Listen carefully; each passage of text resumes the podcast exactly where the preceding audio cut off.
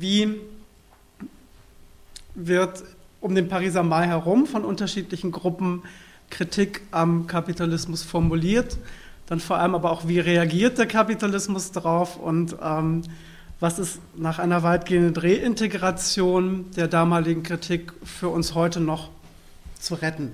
Also das sehe ich dann noch ein bisschen als meine Rolle als Ideengeschichtler, Politologe, Philosoph. Ähm, Geschichte war nur mein Nebenfach, ähm, deshalb konzentriere ich mich weniger auf die Ereignisgeschichte als mehr auf den theoretischen Gehalt.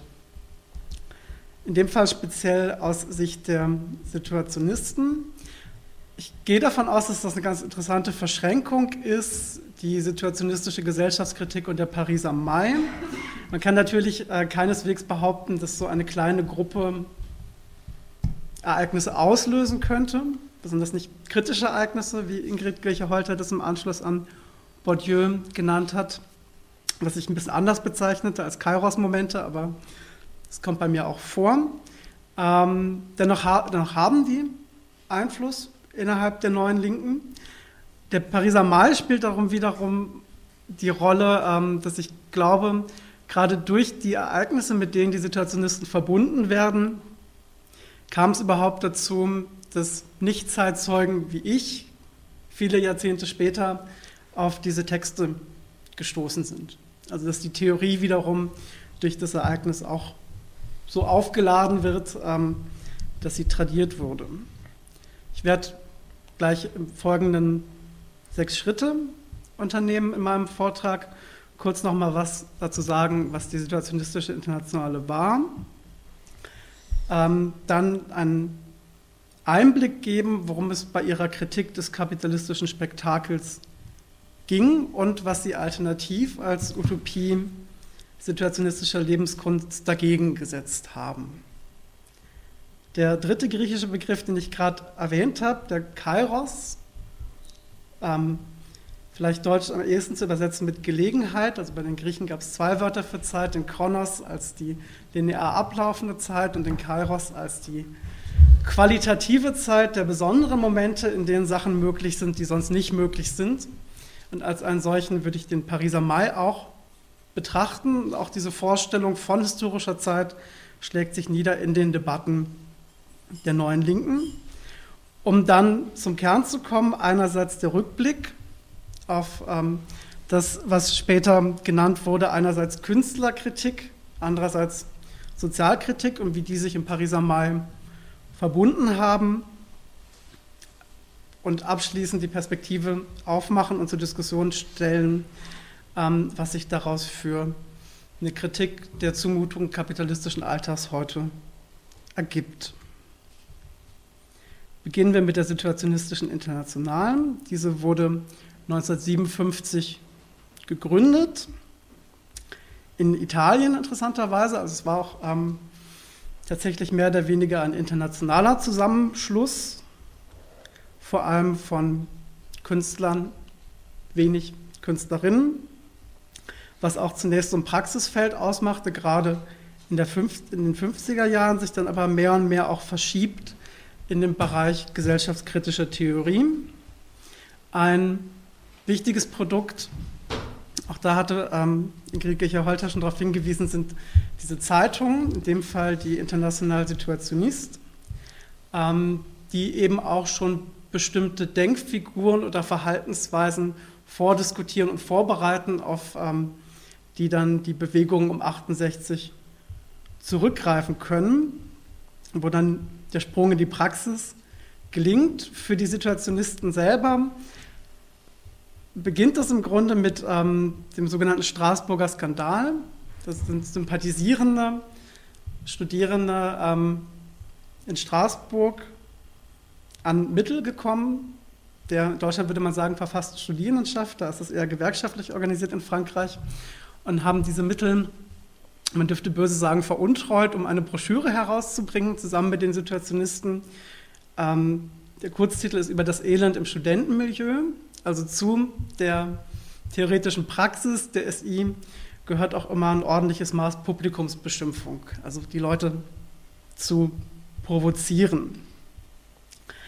Da binden sich dann immer sowohl künstlerische als auch theoretische Ausdrucksformen. Sehr beliebt ähm, situationistische Comics, wo Comicvorlagen genommen werden und mit unterschiedlichen Texten versehen. Hier in der Übersetzung in der spektakulären Gesellschaft, wo alles, was wir sehen, Dinge und ihr Preis sind, als Titel. Und in der Sprechblase, es gibt nichts, was sie nicht tun würden, um den Standard an Langeweile zu steigern. Auf diese Langeweile kommen wir noch mehrmals zu sprechen. Das ist ja erstmal ein ungewöhnlicher gesellschaftskritischer Schluss, Kapitalismus ausgerechnet vorzuwerfen, er sei langweilig. Und ist, glaube ich, trotzdem ein sehr zentrales Element für diese Bewegung um 68. Nach 68, 1972, hat sich die SI auch schon aufgelöst. Ähm, Im Ganzen, das lässt sich bei Biene Baumeister und Svinegator nachlesen, ähm, waren das im Laufe der Zeit nicht mehr als 70 Genossinnen, davon gerade mal sieben Frauen. Wenn ich aus den Aktivitäten theoretischer und praktischer Natur zwei Sachen rausgreifen will, um wenigstens umrisshaft klarzumachen, was so der Impuls gewesen sein könnte dieser Gruppierung, beziehe ich mich zunächst auf das Buch Die Gesellschaft des Spektakels. Das ist 1967 erschienen, geschrieben von Guy Debord. Der lebte 1931 bis 1994 ich habe an Fotos jetzt immer welche aus der Zeit ausgewählt. Ich dachte, das ist schöner, wenn man ähm, die Leute dann so vor Augen hat, wie sie ausgesehen haben um diesen Pariser Mai 1968 herum. Bei De Boer, ja. Genau, das ist eh was von, nee, das war das I, was bei Berlin fehlte, ne? Immer diese Vokale. Für den theoretischen Anspruch, den De Boer hatte, ist eine Parallele ganz interessant.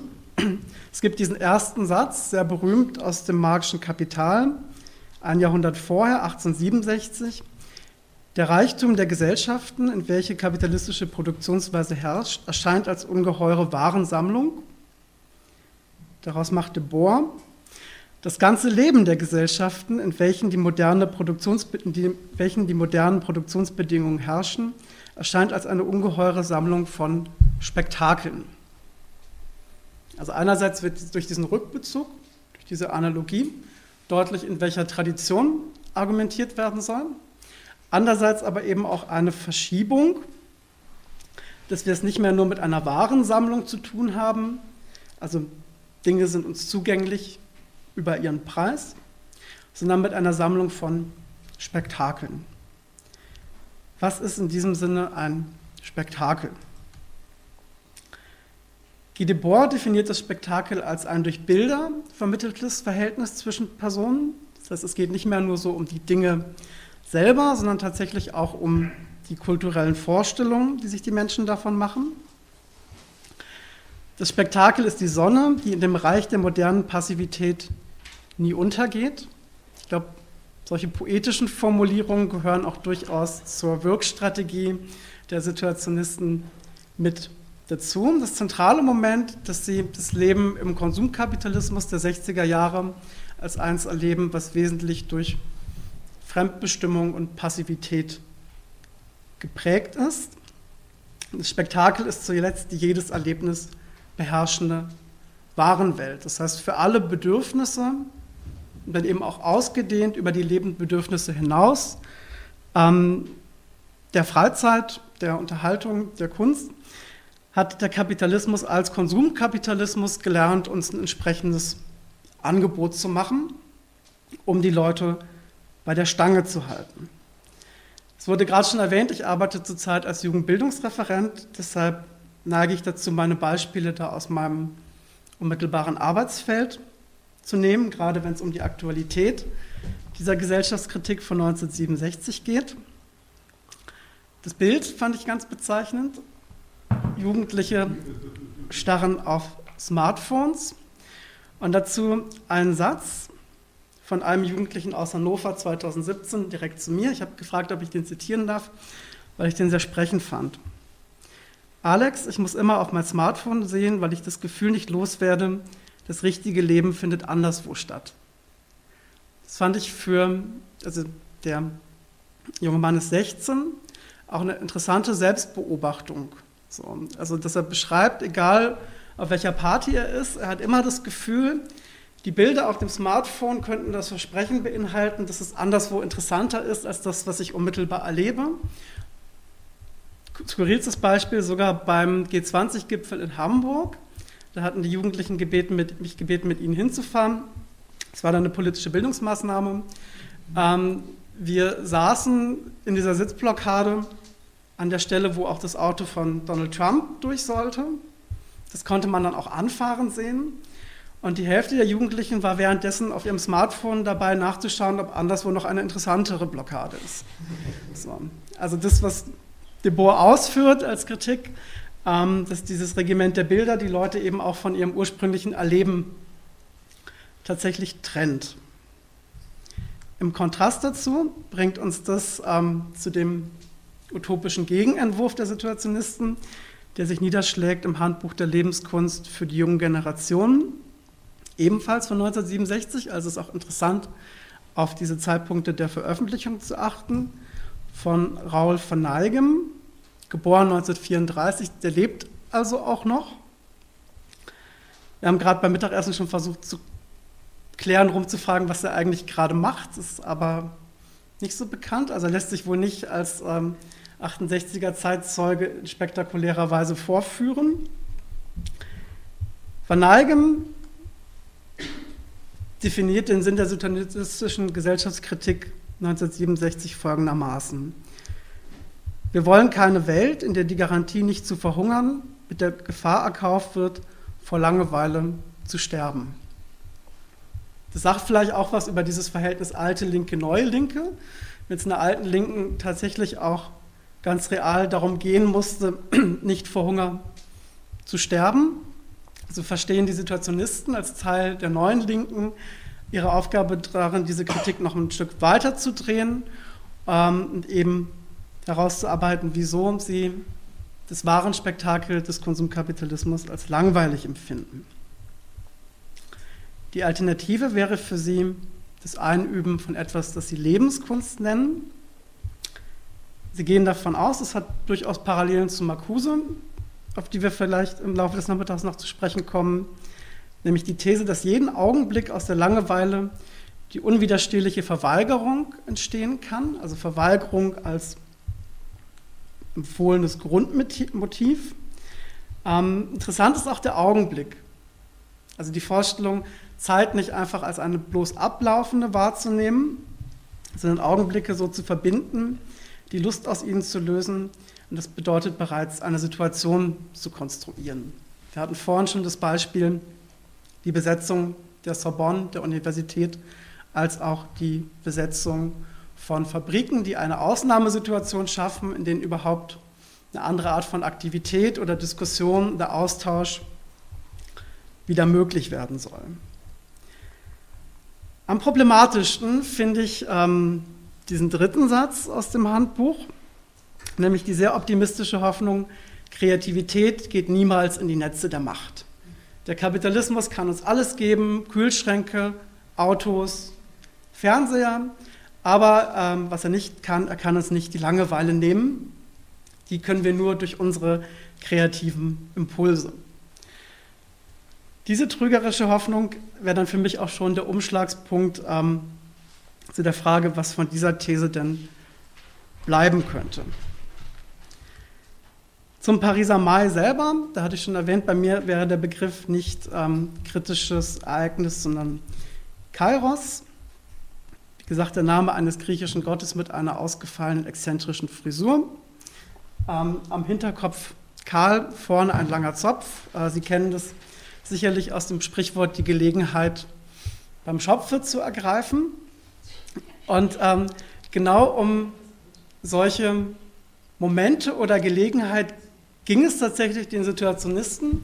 Und das spielt meiner Meinung nach auch eine große Rolle bei der Vorstellung historischer Zeit in der neuen Linken. Also es geht nicht mehr darum, zu warten, bis die Gesetze der Geschichte automatisch in den Sozialismus führen, als chronologischer Ablauf einer Etappenentwicklung, sondern es ist gewissermaßen eine kairologische Auffassung historischer Zeit, wo davon ausgegangen wird, es gibt Momente, Gelegenheiten, in denen besondere Eingriffe, wie sie dann im Pariser Mai geschehen sind, möglich sind.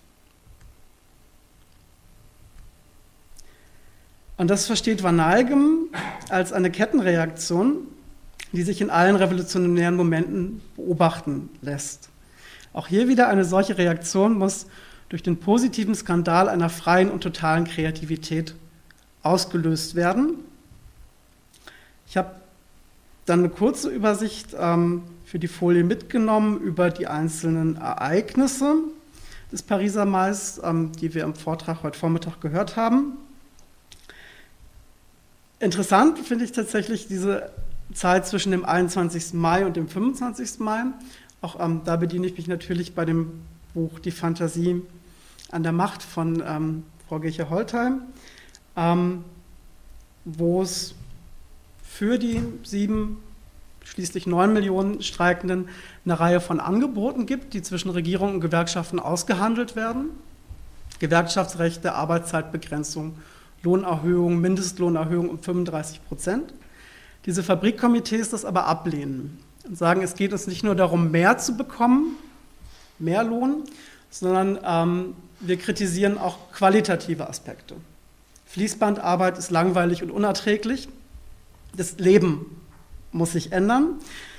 Ähm, in dieser Ablehnung besteht meiner Meinung nach eine Kairos-Situation, wo bestimmte Entwicklungen möglich gewesen wären, die dann angefangen werden durch die Ankündigung von Neuwahlen durch de Gaulle. So, weil das zu den gerade von den Situationisten vertretenen Rätekonzepten nicht passt. Also da fehlt tatsächlich ähm, eine geeignete Antwort. Bei Frau Gecher-Holtei heißt es dann zum Schluss ihres Buches über den Pariser Mai, die Bewegung verfügte über keine Machteroberungsstrategie. Also sie konnte zwar eine Situation schaffen, durch die Streiks und Besetzungen, wusste aber nicht wirklich, wie dem Gegenvorschlag von Präsident de Gaulle mit den Neuwahlen jetzt zu begegnen gewesen wäre.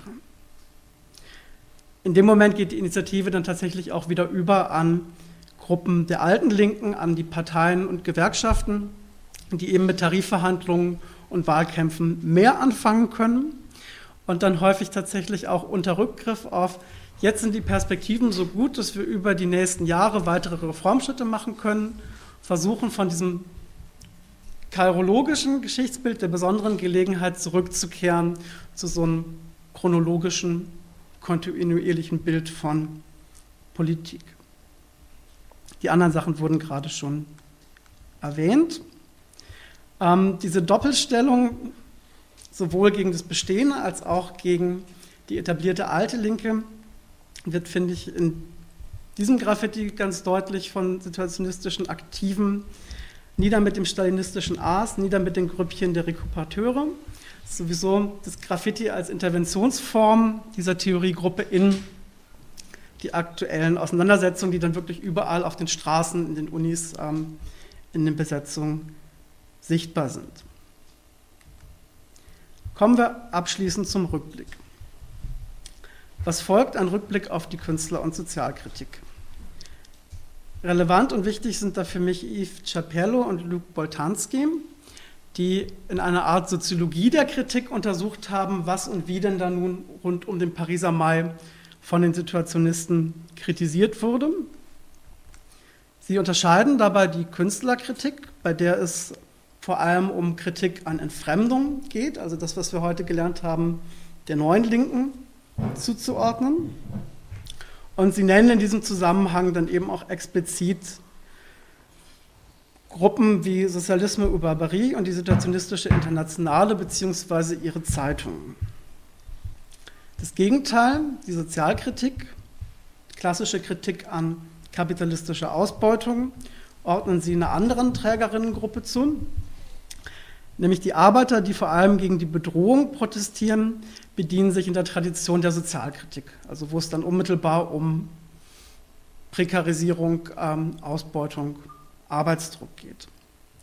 Für den Kairos von 68 folgern Chapello und Boltanski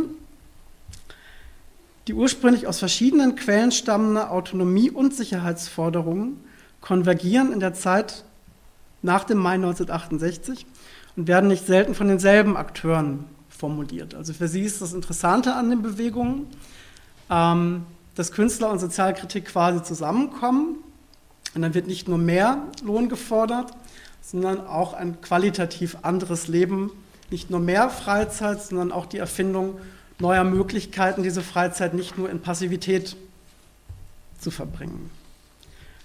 Auf beides reagiert der Kapitalismus innerhalb der letzten 50 Jahre laut Chapelle und Boltanski auf folgende Art. Aber entschärft der Kapitalismus die Kritik, reißt die Initiative wieder an sich und profitiert von einer neuen Wirtschaftsdynamik, indem er einen Teil der Protestbewegung für sich vereinnahmt. Flexibilität, die Dezentralisierung und die neuen Managementformen.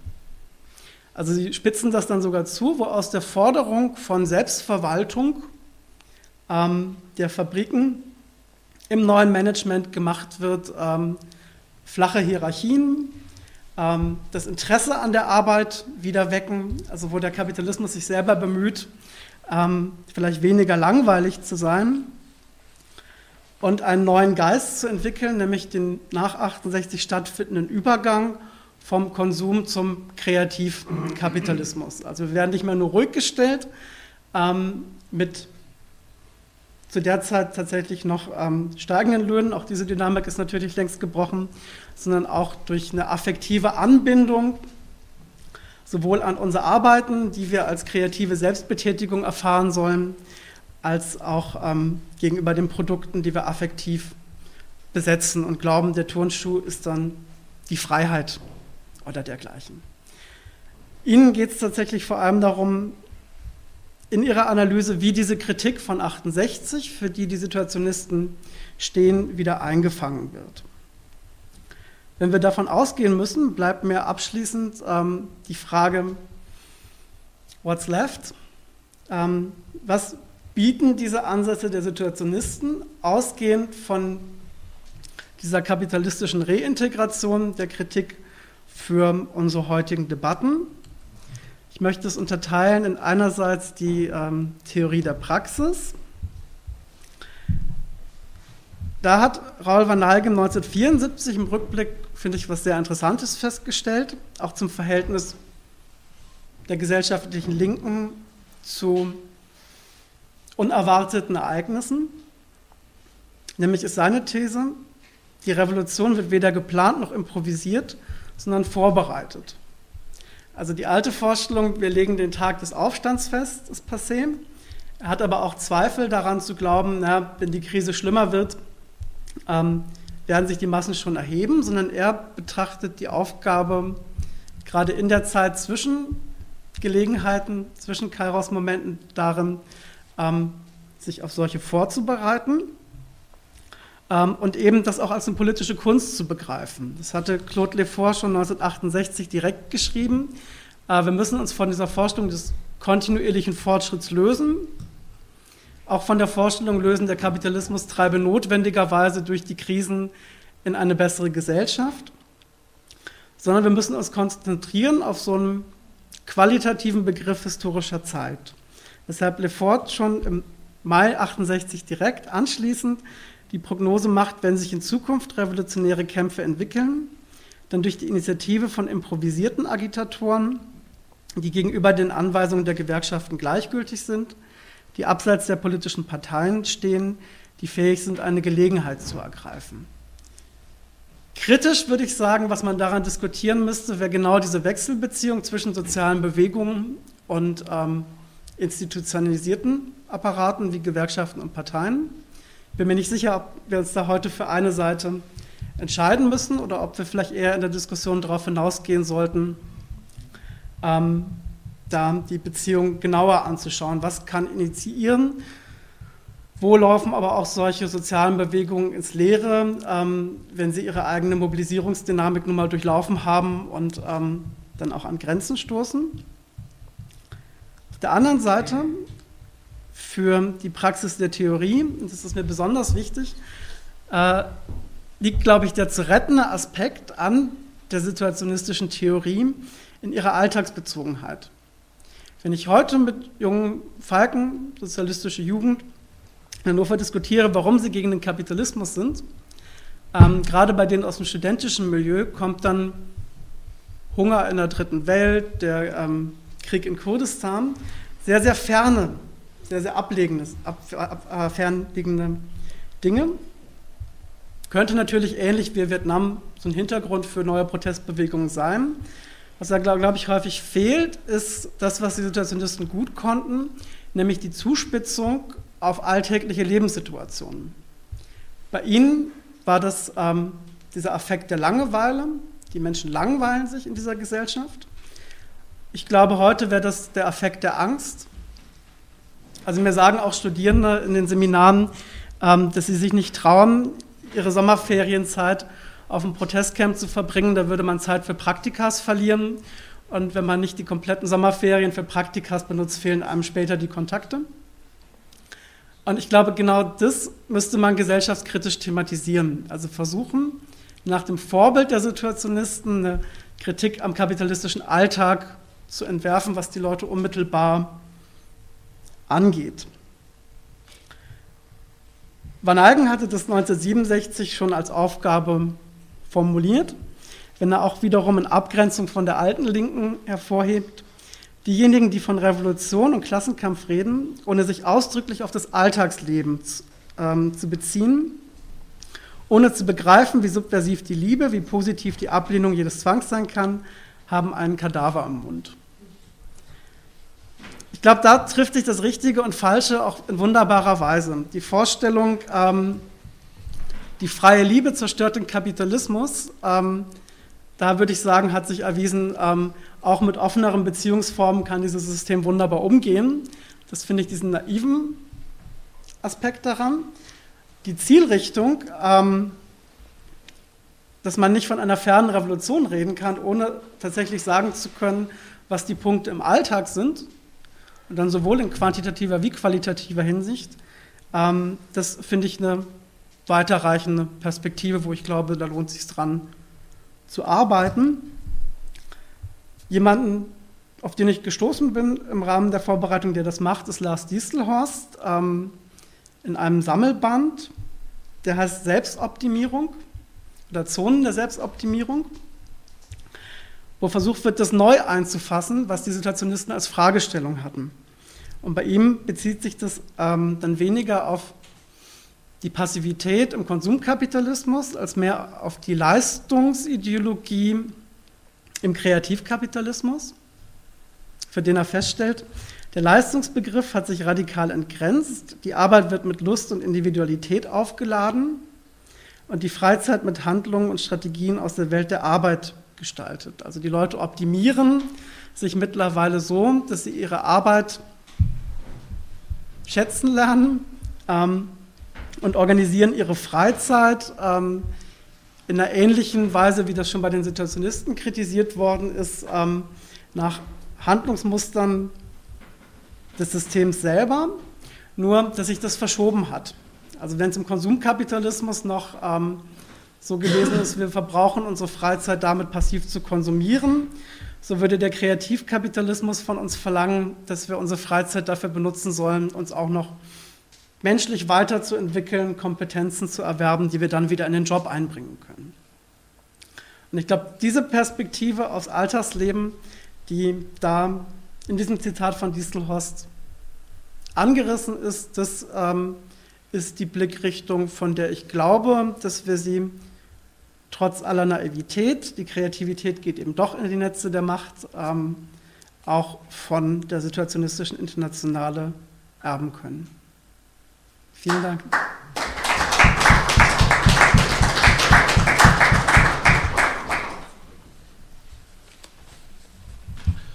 Ja, danke auch. Gibt es denn Nachfragen, Kommentare?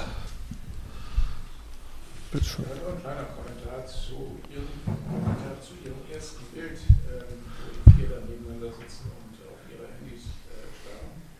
Und auch ähm, die bei G20 oder was war das mhm. Beispiel, da sitzen und, meinen, dass irgendwo noch was Besseres sei. Ich glaube, das ist jetzt überinterpretiert von Ihnen, sondern das ist einfach nur das Gefühl, ähm, mittendrin zu sein und sich zu orientieren, was sonst noch so läuft. Aber da noch einen draufzusetzen, wie Sie es machen, das könnte möglicherweise noch besser sein als das, mhm. was ich hier mache. Und deshalb wäre es vielleicht sogar ganz gut, wenn ich dahin gehen könnte und hier räumen. Ich glaube, das ist, das ist überinterpretiert. Einfach nur das Gefühl, ähm, nichts zu verpassen. Ja? Und das heißt, äh, vollumfänglich, soweit es geht, informiert zu sein. Ich glaube, das ist der Impuls. Nicht noch irgendwo was Besseres zu finden. Sollen wir sammeln? Dann, also ich würde gerne darauf eingehen, aber vielleicht andere ja auch. Also vielen, vielen Dank für den Vortrag. Total spannend und ähm, fand es jetzt auch schön, dass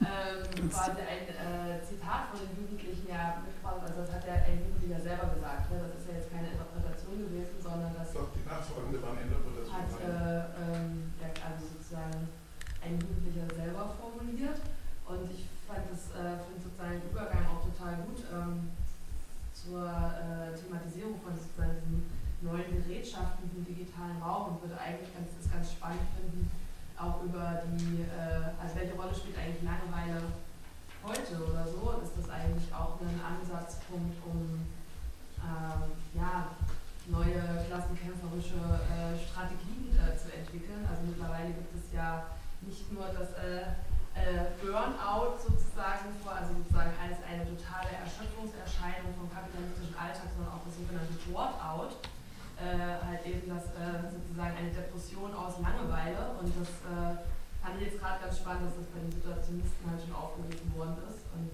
ähm, ja. Und meine Frage wäre aber, wie macht man das denn in der Linken über so Gefühle zu sprechen, also insbesondere in der deutschen Linken, wo es dafür eine totale ähm, Abneigung gibt und eine totale Gefühlsskepsis?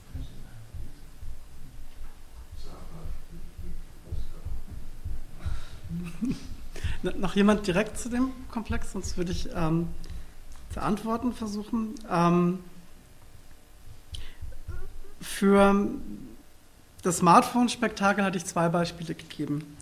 Ähm, ich kann da auch noch mal kurz zurückgeben, weil ich glaube, ähm, die Kritik trifft nur bei einem. Mm, und zwar, naja, ähm, also angesichts dieser G20-Veranstaltung würde ich auch zugestehen, ähm, sich zu orientieren, was die anderen machen, kann auf der Straße auch einen taktischen Wert haben. So, ist man wirklich gerade in der Situation von Blockade, ähm, in der keine Umkehr mehr möglich ist. Diese andere Aussage, das Gefühl zu haben, ähm, das richtige Leben findet immer anderswo statt, das ähm, hatte ähm, der L-Punkt ähm, mir tatsächlich auch geschildert in Bezug auf Partys und die Unfähigkeit, was genießen zu können. So, also tatsächlich ähm, vielleicht auch so geprägt zu sein von dem Überangebot, dass die Möglichkeit, sich auf was einzulassen und in einer Situation zu sein, ähm, davon beeinträchtigt werden kann, weil also so ein Zusammentreffen zu genießen, wie es die vier Jugendlichen, vielleicht ist das mein Generationenabstand, ähm, vielleicht mehr könnten, wenn sie sich auch mal anschauen würden. Also mir ist klar, dass man sich da immer an so einer Scheidegrenze zu einer konservativen Kulturkritik bewegt, die auch nicht grundsätzlich falsch sein muss. Ähm, aber wenn das selbst als ein Leidensphänomen formuliert wird, also auch anschließend an dieses Board-out, ich kann auf keiner Party mehr sein, ohne nachzugucken, äh, ob die Bilder von den anderen Partys besser sind. Ähm, da wendet sich diese Nachfrage-Angebotsmentalität ähm, tatsächlich gegen die Leute selber. So, und wäre auch etwas, was ähm, zu formulieren wäre als eine neue Form von Leiden am Kapitalismus, was man vielleicht mit diesen Instrumenten der sogenannten Künstlerinnenkritik ganz gut kann.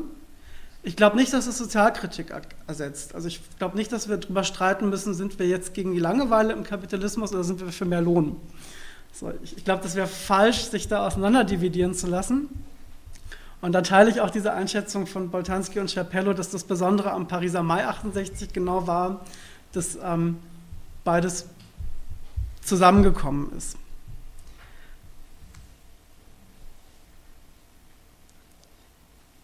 Die praktische Frage, wie lässt sich in der Linken über Gefühle reden? Ähm,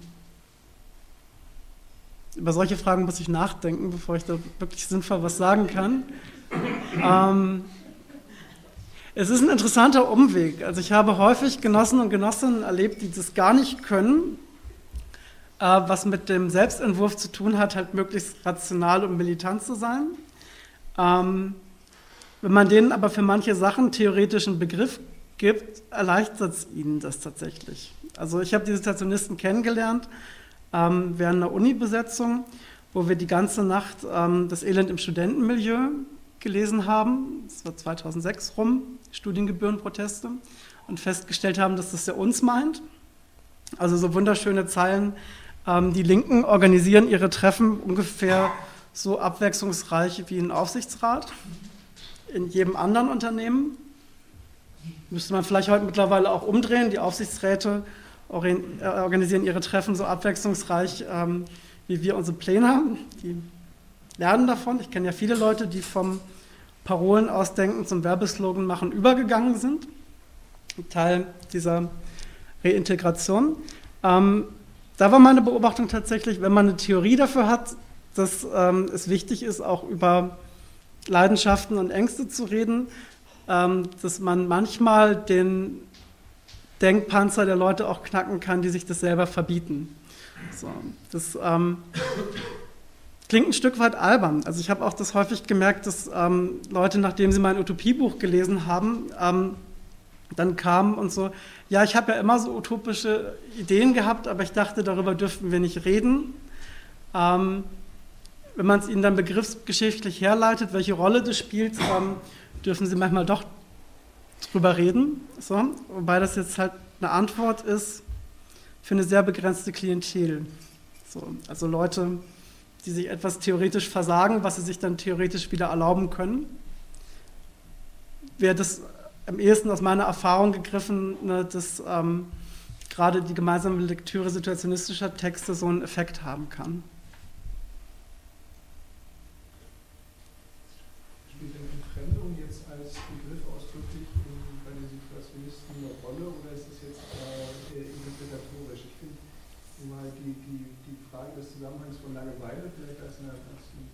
mhm. Zustand und der Entfremdung als einer eher ähm, philosophischen Kategorie äh, interessant und frage mich auch, wie, wie man vielleicht äh, das, das eine als Ausdruck des anderen dann, dann lassen kann. Das in die Richtung schien mir das ja auch zu gehen, was, äh, was mhm. Die benutzen das ständig. So. Ähm, ich glaube, vermittelt über diese Passivität. Also muss man vielleicht nochmal ausholen. Entfremdung meint in dem marxischen Kontext, in dem sie es begreifen, natürlich nicht. Ähm, es gab einen guten natürlichen Zustand des Menschen ähm, auf den Bäumen und davon haben wir uns dann entfremdet. Also die häufige Frage, wovon entfremdet, die muss man, glaube ich, anders betrachten. Also in deren Marx-Lektüre bedeutet Entfremdung, dass sich unsere Lebensverhältnisse und Gegebenheiten verselbstständigen und wir sie nicht mehr beeinflussen können. So. Und das ist dann gekoppelt bei der SI an dieses Passivitätsproblem und das Fehlen von Gestaltbarkeit, die sie sich wünschen. Mit der Gefahr, wenn ich Gestaltbarkeit fordere, kann mir der Kapitalismus auch Gestaltbarkeit geben ähm, und personalisiert gedacht mich dazu auffordern, gestalte mich doch. Ich bin doch ein sehr flexibles gesellschaftliches System. Das hatten wir vorhin in der Diskussion ja auch schon, ähm, warum es dem Kapitalismus gelingt, so viel flexibler auf die Herausforderung von 68 zu reagieren, als das ähm, im sogenannten Ostblock der Fall gewesen ist. DSE ist ein gutes Beispiel. Ähm, dieser Musikmanager Malcolm McLaren, ähm, der dann später im Interview ausführt, er hat sich das intensiv angeschaut und dann die Sex Pistols gegründet, also diese Punkband. Ähm, wo er selber sagt, ja, das war seine Idee, wie man äh, die situationistische Gesellschaftskritik ähm, wieder warenförmig an die Leute verkaufen kann. So, die kaufen dann halt Platten gegen die Plattenindustrie. Ja, ich würde sagen, jemand, der sich, oder die eine Frage vielleicht noch ganz kurz, aber dann ein Kommentar. Äh, ich sehe da nicht so einen Gegensatz zwischen dem äh, Verständnis der Kreativität der Situationisten und dem, was heute der Kapitalismus, der heutige Kapitalismus vereinnahmt von unserer Kreativität.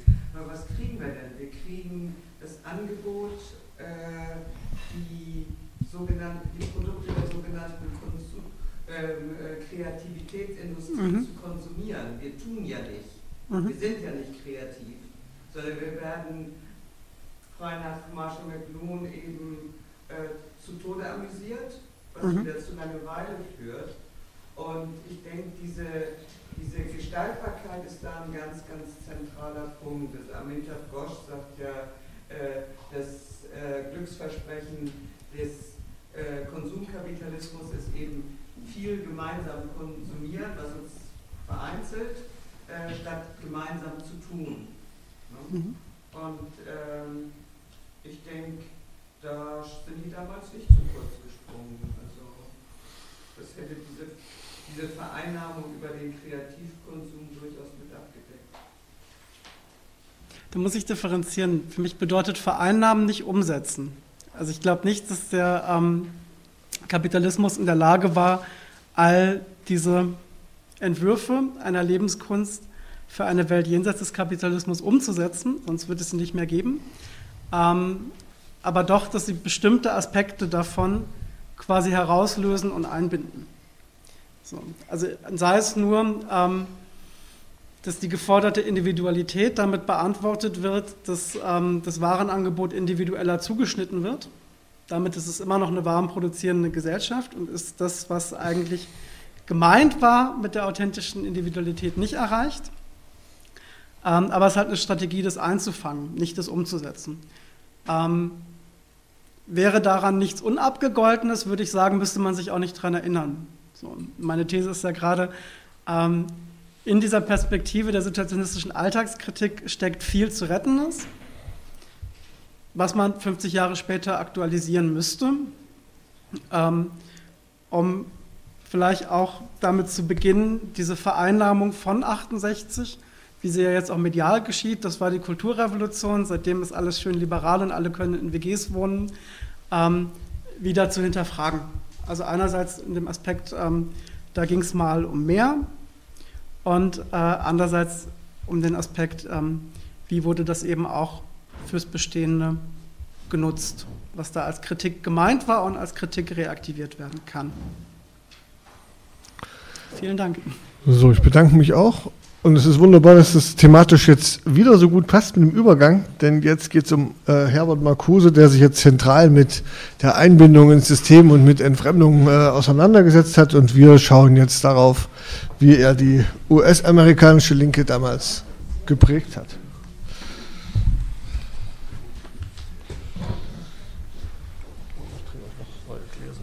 Willst du hier sitzen oder da?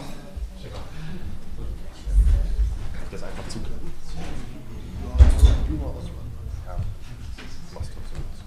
Ich könnte auch stehen. Es ist besser zu sitzen. Ja, weil wir das aufnehmen wollen. Ja. Das ist deine Jacke. Hast du ein Glas? Soll ich ein Glas holen? Ja, wenn du eins, wenn du, ja, hol dir mal eins.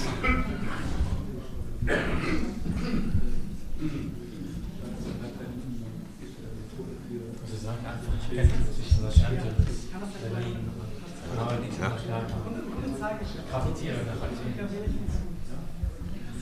Oh, oh.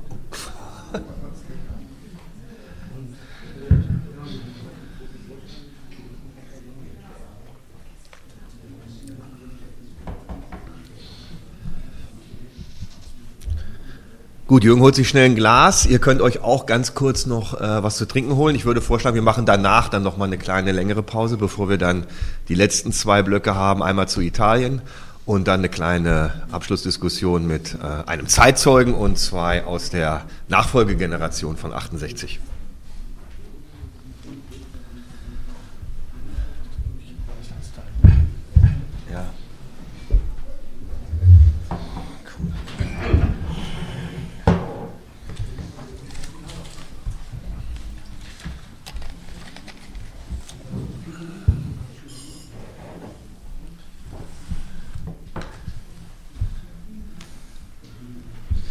Gut, Alexander hat es schon angekündigt. Äh, Jürgen Pelzer äh, ist Professor gewesen am Occidental College in Los Angeles für Kulturwissenschaft und Germanistik. Äh, er pendelt mittlerweile zwischen Berlin, Los Angeles und Athen. Ähm, er hat recht viel zur kritischen Theorie gearbeitet.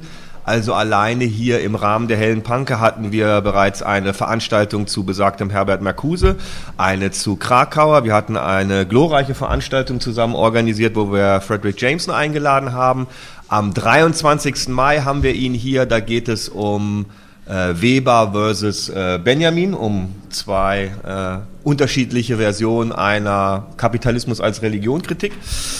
Genau, und heute Abend äh, haben Kapital wir ihn. Kapitalismus als Religion. Genau, Al- Kapitalismus als Religion, zwei unterschiedliche Zugänge dazu, einmal den von Max Weber und einmal den von Walter Benjamin. Heute soll es aber um äh, Marcuse gehen, das soll auch so ein bisschen die Situation in Berkeley vielleicht ähm, abdecken, für die Marcuse ja sehr wichtig gewesen ist. Ich hätte ihn auch gerne vorgestellt als jemanden, der Marcuse noch selbst getroffen oder gesehen hat. Leider stimmt das nicht, er kennt aber Leute, die Marcuse sehr gut kannten. Wir haben uns auf diese Formulierung geeinigt. genau, das, das lassen wir mal durchgehen. Genau, damit gebe ich auch schon äh, das Wort an dich. Schön, dass du äh, einmal wieder hier bist. Ja, äh, also äh, ich weiß, äh, unter welchem Baum Marcuse gesessen hat in San Diego. Nicht, wenn man nach San Diego geht, La Jolla, sehr schöne äh, Universität übrigens, dann zeigen die Kollegen doch, es gibt noch zwei, diese, einer davon ist Schüler von Marcuse, der sagt, also der ging immer raus mit uns, nicht, nach draußen. Man stellt sich einen deutschen Professor vor in den 60er Jahren, der nach draußen äh, gegangen wäre in einen Park, um dort zu diskutieren. Marcuse machte das. Äh, und äh, wie gesagt, Teil der Führung in La Jolla äh, ist das, äh, der Marcuse-Baum, unter dem er äh, gerne äh, diskutiert hat. Wichtiger ist vielleicht Folgendes, dass, dass ich in den letzten Jahren gefunden habe, äh, dass in den USA ein großes Interesse an der äh, Frankfurter Schule besteht. Deshalb übrigens auch mein Interesse jetzt an Marcuse. Ich bin eigentlich äh, nicht ähm, mehr an anderen Sachen interessiert, an Benjamin zum Beispiel. Äh, aber äh, die Studenten äh, wollen tatsächlich mehr über die Frankfurter Schule wissen. Es gibt also in den letzten zehn Jahren ein größeres theoretisches Interesse. Ich glaube nicht, dass das äh, hier äh, unbedingt der Fall ist. Es gibt ein größeres Interesse, was wahrscheinlich damit zusammenhängt, äh, dass äh, Studenten, womit wir wieder bei der Schicht der Studenten sind, heute sehr verunsichert sind. äh, In den USA, ich spreche jetzt hauptsächlich von USA, äh, und keine Ahnung haben, wie die zukünftige Gesellschaft aussieht, ob die Gesellschaft sie brauchen wird oder nicht. Äh, und ähm, an sich ist das ganz clever von den Studenten, dass die dann sagen, äh, vielleicht hilft es uns, einige Theorien, so, frei nach Brecht, äh, je mehr Theorien, desto besser, vielleicht funktioniert eine davon. Gucken wir uns doch mal diese äh, Frankfurtisten an. Das ist sehr schön schwierig und kompliziert. Da ist vielleicht was Interessantes. Äh, deshalb äh, habe ich in den letzten zehn, zwölf Jahren mindestens vier Seminare zur Frankfurter Schule gemacht. Nicht? Also mit verschiedenen Teilen, angefangen mit den 20er Jahren, 30er Jahren, das Ganze. Äh, und dann die Nachkriegszeit. Und äh, die Studenten ließen sich nicht abschrecken, also nicht mal von Adorno. Äh, nicht, also das war äh, enorm, sehr gute äh, Erfahrung, ähm, die, ähm, äh, was die Frankfurter Schule oder kritisches Denken generell betrifft. Das ist positiv. In den USA, man würde das nicht automatisch äh, annehmen, äh, dass dieses große theoretische Interesse da ist. Ähm, Marcuse ist natürlich der, wie soll man sagen, der, der, der Showman. Nicht? Es ist der Marcuse, an sich müsste, ich hätte nicht gewusst, dass man das machen könnte, man müsste an sich jetzt Bilder zeigen.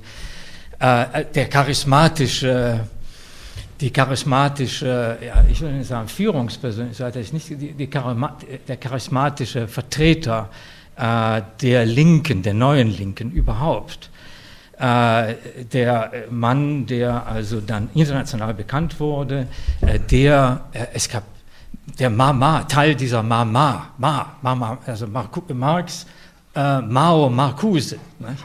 Welcher deutsche Philosoph, also nach Marx, hat, also, hat es geschafft, in diese Trias, nicht? also statt Marx, Engels, Lenin, war also Marx, äh, Marx, Mao und Marcuse. Es waren also diese, eine enorme äh, Präsenz, die äh, Marcuse ausgestrahlt hat. Äh, dazu also sehr gut aussehend, nicht? also weiße Haare, braun gebrannt und so weiter, auftretend.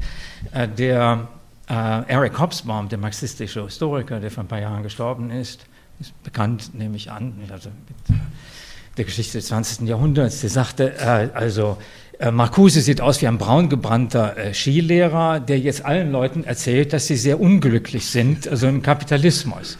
Und sie nehmen ihm das ab. Sie nehmen ihm das ab. Er ist kein unglücklicher äh, Mensch, überhaupt nicht. Jemand, der mit sehr, also erfolgreich persönlich menschlichen Beziehungen gearbeitet hat, zu Frauen, zu äh, zu Studenten äh, und so weiter. Äh, aber er zieht herum, braun gebrannt, Skilehrer, nicht, und sagt, also, das wahre Glück ist das nicht, was ihr hier habt. Äh, und ähm, das Interessante bei Marcuse ist auch, dass er eine, äh, trotz aller Schwankungen eine gewisse Aktualität äh, bewahrt hat. Äh, ich habe gerade äh, gesehen, wir haben schon gerade darüber gesprochen, nicht? Angela Davis ist äh, eine der prominentesten Schülerinnen von Marcuse und sie hat hier, ich habe das Vorwort zu einem äh, Kongress, der gerade also letztes Jahr stattgefunden hat, äh, wo sie dann äh, darauf eingeht, wie wichtig Marcuse als, als Mensch, als Lehrer gewesen ist. nicht, sie nennt ihn einfach hier äh, den äh, Vertreter der, der Great Refusal, wir hatten das schon als äh, Beispiel, nicht? Refusal, wobei Philosopher of Refusal and Liberation. Und was sie erwähnt, äh, ist, übrigens Refusal müsste man vielleicht nicht, sollte man vielleicht nicht mit Verweigerung, sondern mit Widerstand übersetzen. Also Verweigerung, das klingt irgendwie zu schwach und zu schwächlich und zu passiv. Äh, ich glaube, es ist besser, das mit Widerstand zu übersetzen, jedenfalls aus der Perspektive von Angela Davis. Und was sie besonders gut findet, noch nach 50 Jahren, also sie war seine Studentin äh, Ende der 60er Jahre, 1970, sie war dann Professorin an der UCLA 1970 und wäre dann beinahe also ins Gefängnis gekommen, beziehungsweise im Gefängnis geblieben. Ähm, für den Rest ihres Lebens. Ähm, und sie äh, bezieht sich auf ihn, auf Marcuse als jemand, und ich glaube, das ist sehr wichtig, äh, der mit den Studenten demonstriert hat. Also das heißt, welcher Professor macht das heute? Immer noch eine Minorität, damals wahrscheinlich niemand. Er hat demonstrated the power of youth to transform the world. Wenn er eine Demonstration war, ging er mit raus, mit den Studenten. Er zeigte diese äh, Solidarität mit den Studenten, das, hat sich, äh, das war in den USA so, das war in äh, Frankfurt so, das war in Berlin so, dass er mit teilgenommen hat an Aktionen, weil sie ihm sinnvoll schienen, aktiv präsent war, auch riskiert hat, verhaftet oder verprügelt zu werden. Und dass er auch die Studenten, die ja kritische Theorien ähm, aufnahmen, äh, nicht einfach abgewehrt hat, sondern ähm, aktiv unterstützt hat. Also jemand wie Adorno würde sagen, Sie haben mich falsch verstanden. Nicht, das würde er nicht sagen. Er, würde, er hat gesehen, dass sie ihn falsch verstanden haben, darauf komme ich noch. Sie, sie haben auch ihn falsch verstanden, äh, jedenfalls zum Teil. Aber er hat sich nicht davon abschrecken lassen, selber teilzunehmen an politischen Aktionen. Und das ist äh, eine Sache, die, wie gesagt, Angela Davis äh, hier letztes Jahr besonders herausstellt. Und äh, natürlich ist das aktualisierbar. Äh, wichtig ist, dass Theoretiker sich auch engagieren.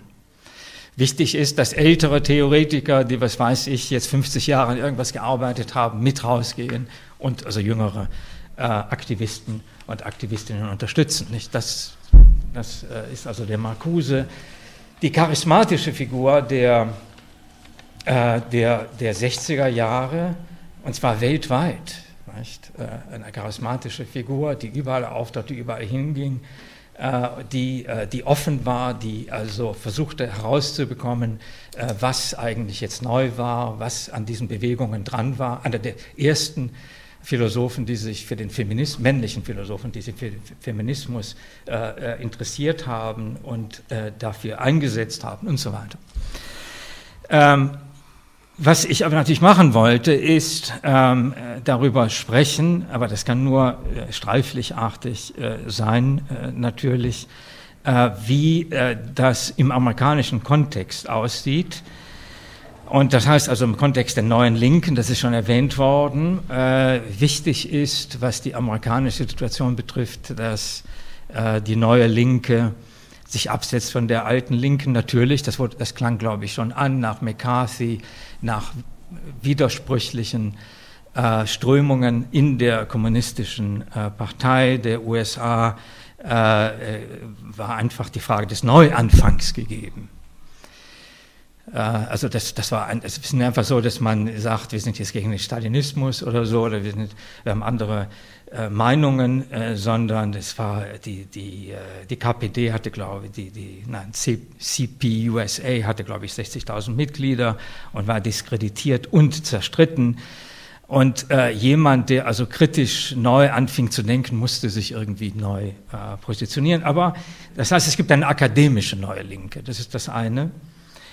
Äh, das andere ist aber, und vielleicht ist das wichtiger, dass in den USA äh, äh, wir eine Gesellschaft haben, die in Bewegung äh, ist. Das heißt, äh, wenn man auch nachliest in Dokumentenbänden ähm, über die neue Linke, äh, dann findet man wenig Kritik an Stalinismus oder an der CPUSA, sondern was man findet, ist der Bezug auf die Bürgerrechtsbewegung zum Beispiel. Ich habe ein ganz dickes Buch gerade äh, runtergeladen, 490 Seiten, das durchgeblättert äh, und äh, durchgesehen, Dokumente durchgesehen, äh, wo man, was man betont als äh, entscheidende Momente der, der neuen Linken. Die Amerikaner nehmen das wie immer so also ein bisschen weniger theoretisch, glaube ich. Es ist einfach, es gibt Bewegungen in der Gesellschaft, die nicht traditionell marxistisch sind, die aber aktivistisch sind und die zum Beispiel für Bürgerrechte kämpfen. Das ist Teil der neuen Linken. Also in dem Dokumentenband äh, ist eine ganze Sektion und ein Großteil der Dokumente befasst sich mit der Bürgerrechtsbewegung. Bürgerrechtsbewegung ist natürlich die Bewegung äh, der, äh, der African Americans, äh, sich ähm, also die Bürgerrechte zu verschaffen und äh, die Wahl, das Wahlrecht zu verschaffen, Gleichberechtigung zu verschaffen, die, die Rassentrennung, die es ja gab, bis vor nicht allzu langer Zeit äh, zu überwinden. Ich weiß nicht, ob Sie das kennen. Es gab also das Prinzip, es gibt ja Linken, Abschaffung der Sklaverei, dann gibt es aber äh, keine, äh, dann gibt es äh, das Prinzip, wie heißt das, Gleichheit, ähm, aber äh, getrennt. Gleich, aber getrennt heißt es nicht. Gleicht, aber getrennt. Das heißt, ihr seid auch Menschen, nicht? Ihr habt, theoretisch habt ihr recht, praktisch eine andere Sache. Ihr seid also legal oder juristisch gesehen gleich, aber was die Praxis betrifft, äh, leben wir getrennt. Wir können die Weißen wirklich nicht dazu bringen, dass sie mit euch zusammenleben. Äh, und man hat natürlich äh, nicht dafür gesorgt, dass es gleiche Bedingungen äh, für Schwarze gab. es gab diesen abstrakten juristischen Grundsatz und das ging so bis in die 60er Jahre, 1960er, nicht 1860er gab es diese. Neue Linke heißt also in den USA eine Gesellschaft, die sehr widersprüchlich, die einerseits einen enorm hohen Standard hat, ich glaube, das war der höchste Standard in den USA in den 50er Jahren, eine Situation, in der Arbeiter äh, ein Haus äh, sich leisten konnten und ihre Kinder aufs College schicken konnten. Von einem Gehalt. Das war, um das kurz zu illustrieren, in den 50er Jahren äh, der Höhepunkt der, äh, jedenfalls was die weiße Bevölkerung betraf, der, des kapitalistischen Luxus, muss man fast sagen. Auf der anderen Seite äh, bestand aber so etwas weiter fort wie die Rassentrennung und es gab auch, wie man in den Anfang der 60er Jahre feststellte, eine immer weiter sich ausbreitende Armut. Es gab damals einen Bestseller von Michael Harrington, äh, der sich mit dieser Frage äh, beschäftigt hat und der sogar also Resonanz fand in der Politik. Das heißt, die, damals gab es ja noch Geld nicht, in der Regierung äh, auch in, Deutschland, äh, Westdeutschland, äh, gab es äh, Geld und man hat tatsächlich damals, das war kurz vor dem Vietnamkrieg, den Kampf gegen die Armut äh, versucht äh, zu lancieren. Also ähm, die ähm, neue Linke äh, äh, bedeutet verschiedene Strömungen und in den USA ganz besondere mit der äh, gesellschaftlichen Situation äh, verbundenen ähm, äh, Richtungen.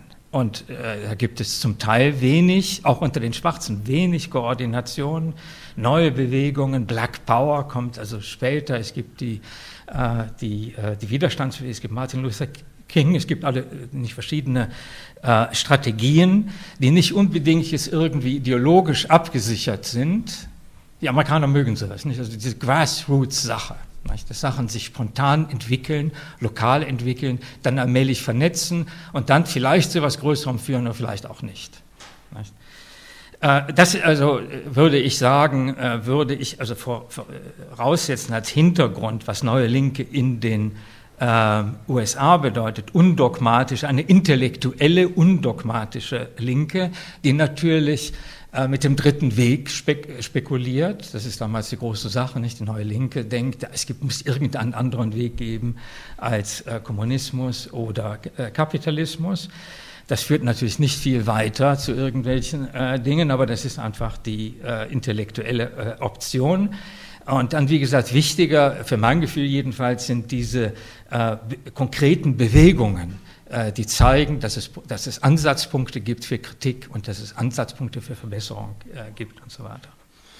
1968, ich brauche nicht weiter darauf einzugehen, äh, das ist das lange Jahr ähm, in den USA noch weniger, nicht in Deutschland ist es 67, 68, in Frankreich 68, 68 hatten natürlich diese besondere Magie, also für, äh, nicht für die USA. Da, äh, wenn ich an 68 denke, denke ich an äh, die Ermordung von King, das war jetzt gerade vor 50 Jahren. Ich denke an die Ermordung von Robert Kennedy. Es ist interessant, dass sich Teile der herrschenden Klasse tatsächlich der Probleme annehmen wollen, die in der Gesellschaft existieren. Äh, und äh, ich denke an die also sehr schwierigen Verhältnisse in der Demokratischen Partei, wo es also Saalschlachten gibt und solche Dinge. Also das, man muss tatsächlich sehen, äh, das lässt sich nicht auf 68 oder so festlegen. Auch die Vietnam-Proteste beginnen schon 64, 65 in den USA. noch eins habe ich vergessen, was natürlich auch wichtig ist, du hast darauf hingewiesen, äh, ist, dass äh, die Studenten äh, in Berkeley, da du Berkeley erwähnt hast, tatsächlich ähm, zwei Dinge machen die wichtig sind für die 60er Jahre, aber das beginnt auch schon früh. Das eine ist die Free Speech Movement in Berkeley. Und es geht einfach darum, dass die gehört werden wollen. Es ist vielleicht interessant, was die Psychologie von Studenten, die wollen einfach gehört werden, haben das Gefühl, dass die Universitätsverwaltung, das machen die heute auch noch so, die hören auch nicht auf, auf uns, äh, auf Faculty, die hören also überhaupt, ich weiß nicht, auf wen die hören. Äh, die laden also Leute ein, die sie einladen wollen. Sie sprechen mit Leuten oder sie sprechen, wenn sie mit den Leuten sprechen wollen und wenn nicht, dann machen sie das nicht. Äh, es geht also um darum, gehört zu werden für die Studenten. Und das andere ist, dass die, der SDS, es gibt einen amerikanischen SDS, Students for Democratic Society, bemühen sich auch äh, im Sinne des, dessen, was ich gerade gesagt habe, um, die, um die, äh, die Armutsverhältnisse, um die Klassenverhältnisse in den USA. Nicht? Das gibt es. Also Neue Linke besteht aus verschiedenen Ansätzen, die zum Teil aus Kalifornien, zum Teil äh, also von der Ostküste sind, die zum Teil intellektuell vorangetrieben werden, die zum Teil von schwarzen Organisationen vorangetrieben werden. Ja, es ist ein riesiges Land. Ich weiß nicht, wer von Ihnen in den USA, ein riesiges Land mit einer riesigen Bevölkerung, mit äh, Tradition. Es ist einfach äh, enorm. Es ist eigentlich, es ist nicht so gleichartig, wie das viele Europäer denken, wenn sie mal ein oder zwei Wochen dahin fahren. Äh, die Geschichte ist weitaus äh, also komplizierter.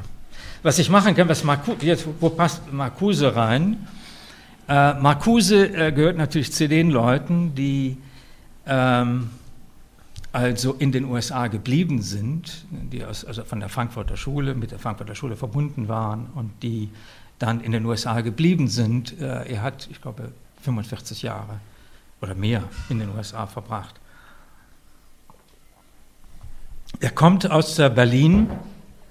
Ich weiß nicht, muss ich vielleicht einige Stichworte, ähm, und zwar unter Betonung dessen, was mir wichtig erscheint. Er erlebt die Revolution hier mit, äh, nicht die Novemberrevolution, äh, in äh, Deutschland äh, und gehört, bitte?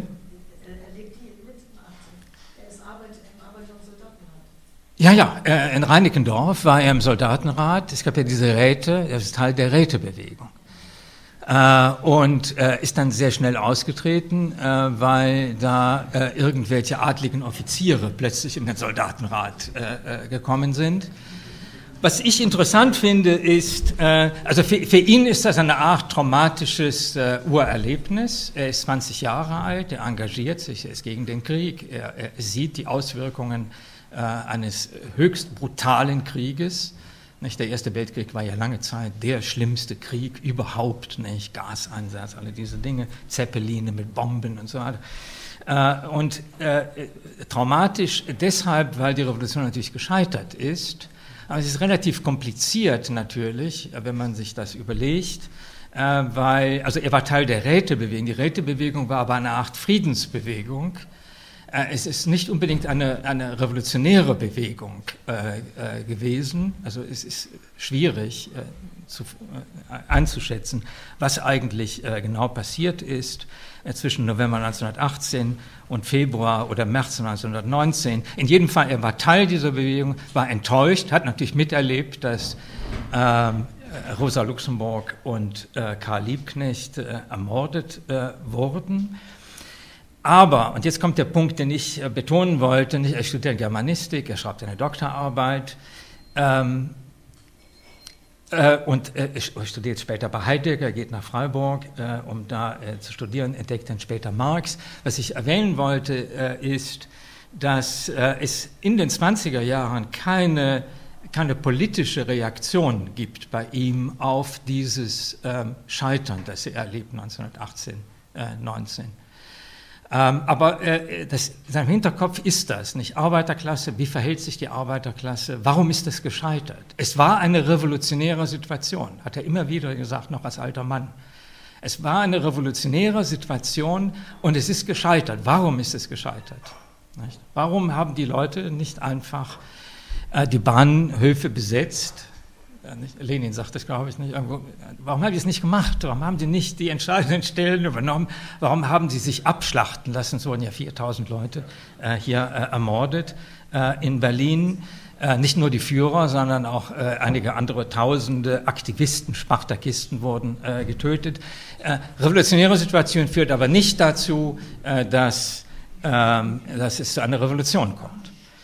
Ähm, und ähm, zum ersten im Zusammenhang damit, wenn später Marcuse darüber sprach, hat er oft davon gesprochen, dass, ähm, und das ist wichtig für die spätere Entwicklung, ähm, es, es muss eine, das war vielleicht doch keine totale Revolution. Was, was ist eine totale Revolution? Und äh, er hat das auch nicht, soweit ich sehe, äh, Sie wissen vielleicht äh, mehr als, als wirklich echter Marcuse-Spezialist, ich sehe nicht, dass er das definiert hat, vermute aber, dass er mit totaler Revolution äh, meint, eine, ja, äh, heute würde man sagen, eine, eine eben auch Kultur, eine radikale, eine kulturrevolutionäre äh, äh, Revolution, also eine Revolution, die weitergeht als bis zur Besetzung von Bahnhöfen oder der Übernahme der Macht und so weiter. Ähm, es ist äh, vermutlich auch inspiriert durch den äh, deutschen Expressionismus. Äh, damit kommen wir in den Bereich der Kunst, das war immer sehr wichtig äh, für Marcuse. Das heißt, äh, äh, im ähm, Expressionismus, der wichtig war in Deutschland 1920 bis 22, 23, das ist diese Phase, gab es tatsächlich dieses rein abstrakte, diesen rein abstrakten Appell an eine totale Revolution, ohne dass das irgendwie äh, konkretisiert wurde. Es gab also Dutzende von Expressionisten, die also in höchsten Tönen von einer totalen Gesellschaftsumwandlung sprachen. Das ist das Pendant äh, zu anderen Avantgarde-Bewegungen, übrigens auch in, in, in, Russland und der Sowjetunion in dieser Zeit. Nicht, äh, in, oder in Italien, nicht, wo es Futuristen gab, die also äh, jetzt nach der Revolution in der Sowjetunion äh, glaubten, dass es eine, eine vorwärtsweisende, totale Umgestaltung äh, also des Menschen geben würde. Das große Schlagwort des Expressionismus ist der neue Mensch. Nicht? Ähm, äh, ich vermute, dass äh, Marcuse äh, tatsächlich sich zurückgezogen hat auf diese, man findet kein, er, er schließt sich nicht der, SP, der, SPD, die SPD ist für ihn gestorben, das ist klar. Ähm, das ist völlig ausgeschlossen, bleibt für ihn ausgeschlossen sein ganzes Leben äh, lang. Das sind die Verräter, äh, das sind die Leute, die Rosa Luxemburg umgebracht haben. Nicht? Das ist eine klare Sache. Aber es gibt keine, äh, er schließt sich nicht der KPD an auch nicht der USPD, soweit ich äh, weiß, sondern er studiert, er hat heiratet, er hat ein Kind, zieht nach Freiburg, studiert Heidegger. Fünf Jahre lang studierte Heidegger, weil er glaubt, dass übrigens Heidegger, nicht Martin, äh, Heidegger, äh, der Philosoph der totalen Revolution ist, der, der totalen Umgestaltung, also der menschlichen Realität. Deshalb studiert er ihn. Äh, dann liest der Marx 1932 die ökonomisch-philosophischen Manuskripte und sagt, nein, Marx hat das viel besser gesagt. Nicht? Und bei Marx, ist, dann schließt er das wieder zurück auf seine marxistische äh, oder sozialistische Orientierung. Denn nach fünf Jahren Heidegger ist ihm klar geworden, dass bei Heidegger das Ganze sich also irgendwie verflüssigt in irgendwelche völlig nebulösen Konzepte. Aber Heidegger war der große Philosophenstar. Nicht? Also das war der Mann, der sagte, ihr braucht keine Bücher, ihr braucht, ihr, wir setzen uns zusammen und wir philosophieren, jetzt hier. Nicht? Das war sehr äh, attraktiv äh, und ist sehr attraktiv äh, für junge Studenten und Studentinnen. Äh, und ähm, soweit also zur Biografie, Urerlebnis der gescheiterten Revolution. Arbeiterklasse, die, glaube ich, immer seinen Kopf, äh, obwohl er später nicht so gerne darüber gesprochen hat, aber die immer für ihn eben doch das entscheidende, die entscheidende soziale Schicht war, die aber leider irgendwie, also gestorben war, nicht? Oder scheintot war, oder mehr als scheintot äh, war. Ähm, okay, er schließt sich der, ähm, er, er, will hab, sich habilitieren, das äh, geht nicht, er ist jüdisch, äh, ist 1932, Heidegger unterstützt ihn auch gar nicht mehr. Er hat, glaube ich, auch verstanden, dass äh, sein Schüler mehr beeindruckt war von Marx als von ihm.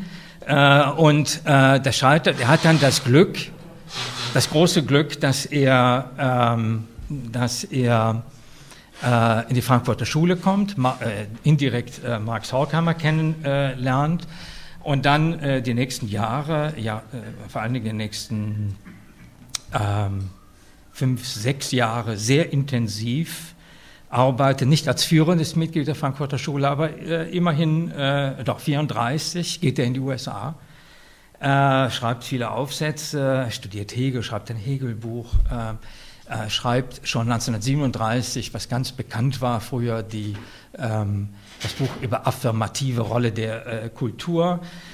Ähm, und ähm, er arbeitet dann, äh, nachdem er weiter kein Geld äh, bekommt, äh, zehn Jahre lang für das State Department.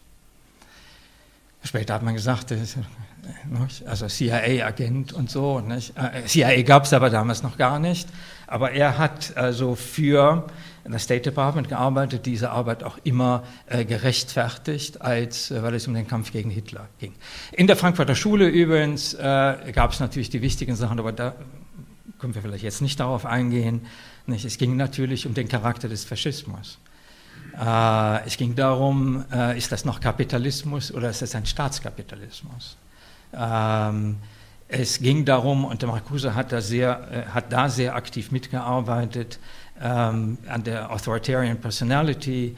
Und es gibt ein extra Buch von ihm, gerade wieder neu erschienen auf Englisch, bei Verso, äh, über äh, Authority. Also es ging um die ganze psychologische Forschung, auch von Freud inspirierte Forschung, Freud mit Marx, ähm, fusionierende Forschung zur Erklärung des Arbeiterverhaltens. Ja, also warum machen Leute das, was gegen ihre Interessen spricht? Warum machen Leute keine Revolution? Nicht? Was hält Leute zurück? Warum müssen sie permanent also gegen ihre eigenen Interessen handeln? Daran hat er mitgearbeitet in den äh, 30er. Dann gab es auch äh, beim Marcuse ständig das Interesse an Literatur. Und das ging dann, in den 70er Jahren ging das äh, weiter so. Aber wie gesagt, er musste Geld verdienen und hat das äh, gemacht für das State Department äh, und hat dort äh, Feindanalysen erstellt und zum Beispiel ähm, äh, eine Analyse geliefert, der, ähm, der eine Liste gefertigt der Leute, die äh, nach äh, der Niederschlagung des Faschismus vielleicht in Frage kommen in der Wirtschaft in Westdeutschland. Äh, das hat natürlich niemanden interessiert dann äh, später das Ganze ist. Also wen er vorgeschlagen hatte, das waren die Leute, die sofort 1946, 47 äh, wieder die Macht übernahmen. Es gab ja, wie Filbert das gesagt hat, nur so ein Jahr Pause, 46.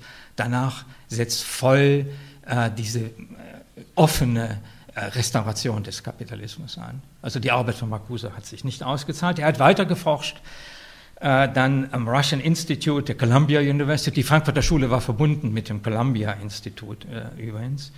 Ähm, und deshalb dieser Kontakt und hat dann später noch ein Buch über den sowjetischen Marxismus geschrieben, wo er dann versucht, äh, die äh, an, an, sich im Sinne der Konvergenztheorie zu sagen, dass auch die sowjetische Ökonomie eine Ökonomie äh, eigentlich kapitalistisch ist. Nicht? Genauso eine advanced, eine fortgeschrittene Industriegesellschaft ist, den gleichen Zwängen unterliegt.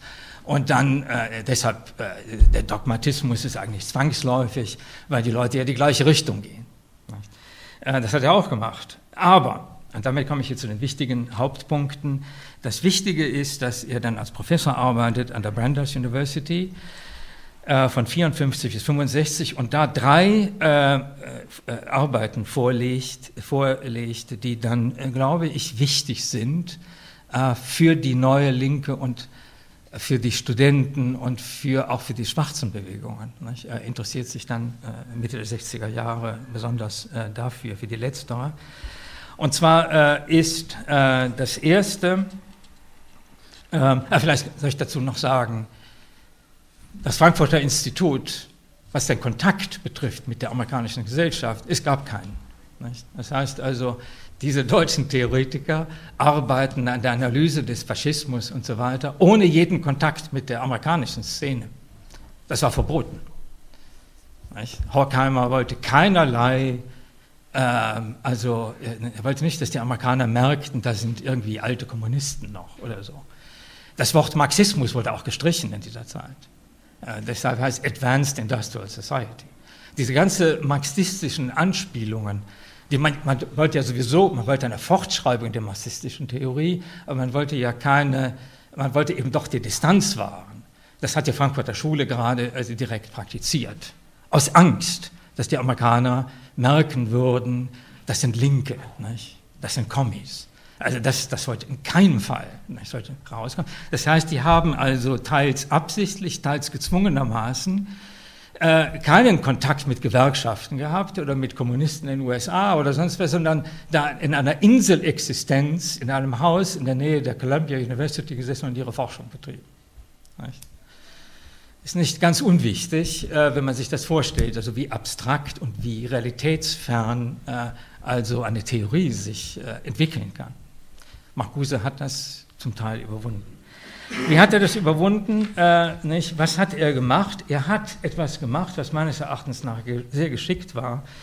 Ähm, er hat ein Buch geschrieben über Freud. Das mögen die Amerikaner. Also früher. Jetzt ist Freud eigentlich nicht mehr ähm, en vogue. Nicht, der ist irgendwie zu alt und dann so mit dem Penisneid und so. Also das ist einfach so völlig antiquiert, das kann man überhaupt nicht brauchen. Äh, Marcuse war natürlich immer ein Anhänger der freudschen Theorie, auch mit der Absicht, wie gesagt, zu erklären, warum es, ähm, warum Leute sich so verhalten, wie sie äh, sich verhalten. Das Wort Marx taucht überhaupt nicht auf, suchen Sie es nicht in dem Index, taucht nicht auf, Marx, obwohl, wie gesagt, das ist ein Freudomarxist eigentlich, aber Marx taucht nicht auf. Das Wort Klasse taucht nicht auf, Klassenanalyse, all das taucht nicht auf, Freudomarxismus taucht nicht auf, ist aber auch egal. Das Interessante ist, dass er Freud äh, positiv äh, das ist Freuds Triebtheorie. Das, das Buch heißt Eros and Civilization. Die deutsche Übersetzung ist leider nicht sehr gut. Also Triebstruktur und Gesellschaft, das würde ich nicht freiwillig kaufen. Eros and Civilization klingt schon, das klingt schon sehr interessant, nicht? Klingt besser, nicht? Eros and Civilization. Wer ist nicht für Eros? Civilization kommt dann äh, mit äh, dabei. Äh, Triebstruktur nicht, und Gesellschaft, das war die Surkamp-Ausgabe. Das Interessante ist folgendes, äh, und ich kann das natürlich nur äh, stichwortartig machen, äh, aber der Ansatz wird und vielleicht auch die Grenzen werden vielleicht klar. das heißt, ähm, seine, er besteht darin, dass er, und das ist eine Haltung, die Marcuse beibehalten ist, hat, ist das Triebe, die äh, bei Freud also als, als fixiert erscheinen ähm, und ähm, bei Marcuse als veränderbar erscheinen. Triebe, das heißt ähm, also, ja, er nennt das tatsächlich Natur, nicht natürliche Veranlagungen, äh, Drives, und so, dass er das positiv sieht. Und bei Freud ist es natürlich so, es geht um das Lustprinzip, das Realitätsprinzip, äh, Eros steht für die positiven Leistungen der Zivilisation, steht für kultivierte menschliche Beziehungen und so weiter. Ich weiß nicht, wie weit Sie Freud kennen. Nicht? Also das ist äh, wichtig, das ist also diese Leistung äh, des Erotischen, wobei das Erotische bei Freud breit gefasst werden muss. Es ist nicht nur, ist nicht nur Sex. Nicht? Es geht um äh, erotische äh, äh, Beziehungen, kultivierte Beziehungen. Es ist eigentlich kultivierte Beziehungen er äh, stellt nun folgende These auf, ähm, dass er sagt, wir brauchen nicht mehr die Unterdrückung des Lustprinzips. Wir haben einen solchen Stand erreicht in der Zivilisation, dass wir nicht die Unterdrückung des Lustprinzips äh, in dem Maße brauchen, wie das bisher äh, der Fall war. Das heißt, wir können also die Triebenergien, die erotischen Triebenergien benutzen für den Aufbau einer wirklich menschlichen, kultivierten Zivilisation. Das heißt, äh, Triebe sind nicht äh, irgendwie, äh, also er versucht Geschichte reinzubringen in, in Freud. Er wurde eingeladen von einer Psychiatriegesellschaft in Washington, hat dann das genutzt und gesagt, okay, du benutzt das hier, äh, um äh, zu zeigen, um, das ist ein utopisches Buch, um die utopische Dimension äh, Freuds freizulegen. Und das geht, indem man die Triebe, nicht Triebschicksal, nicht? Triebstruktur, indem man das aufbricht und zeigt, äh, dass bei Freud äh, das äh, als fixiert erscheint, dass das aber nicht so erscheinen muss. Und bei Marcuse gibt es dann diese, seit dieser Zeit gibt es bei Marcuse diese Vorstellung, diese utopische Vorstellung eines ästhetischen, also erotisch inspirierten und dann repressionsfreien äh, Verhältnisses zur Natur und zur Welt. Er sagt also, das, das ist, wir müssen da ansetzen. Also Leute, ich glaube, er sagt das selber in einem Aufsatz, wo er das später zusammenfasst, spricht also von einer, von der, von einer biologischen, von einem biologischen Fundament des Sozialismus. Also Sie können sich vorstellen, dass das traditionelle Marxisten natürlich nicht äh, sehr gut gefunden haben, also diese, diese, diesen Bezug auf eine, auf eine Natur. Er spricht wirklich von Natur und Biologie, aber er spricht davon, dass man das freisetzen kann, dass man diese positiven Energien äh, freisetzen kann. Später, nachdem das Buch fertig war, hat er sich dann doch überlegt, dass das äh, dass der Kapitalismus, in dem wir ja äh, leben, das natürlich nicht zulässt. Das ist aber in dem Buch ist das nicht drin. Eigentlich in dem Buch ist drin, es ist ein utopisches Buch. Es sagt, wir könnten zivilisierte Verhältnisse haben.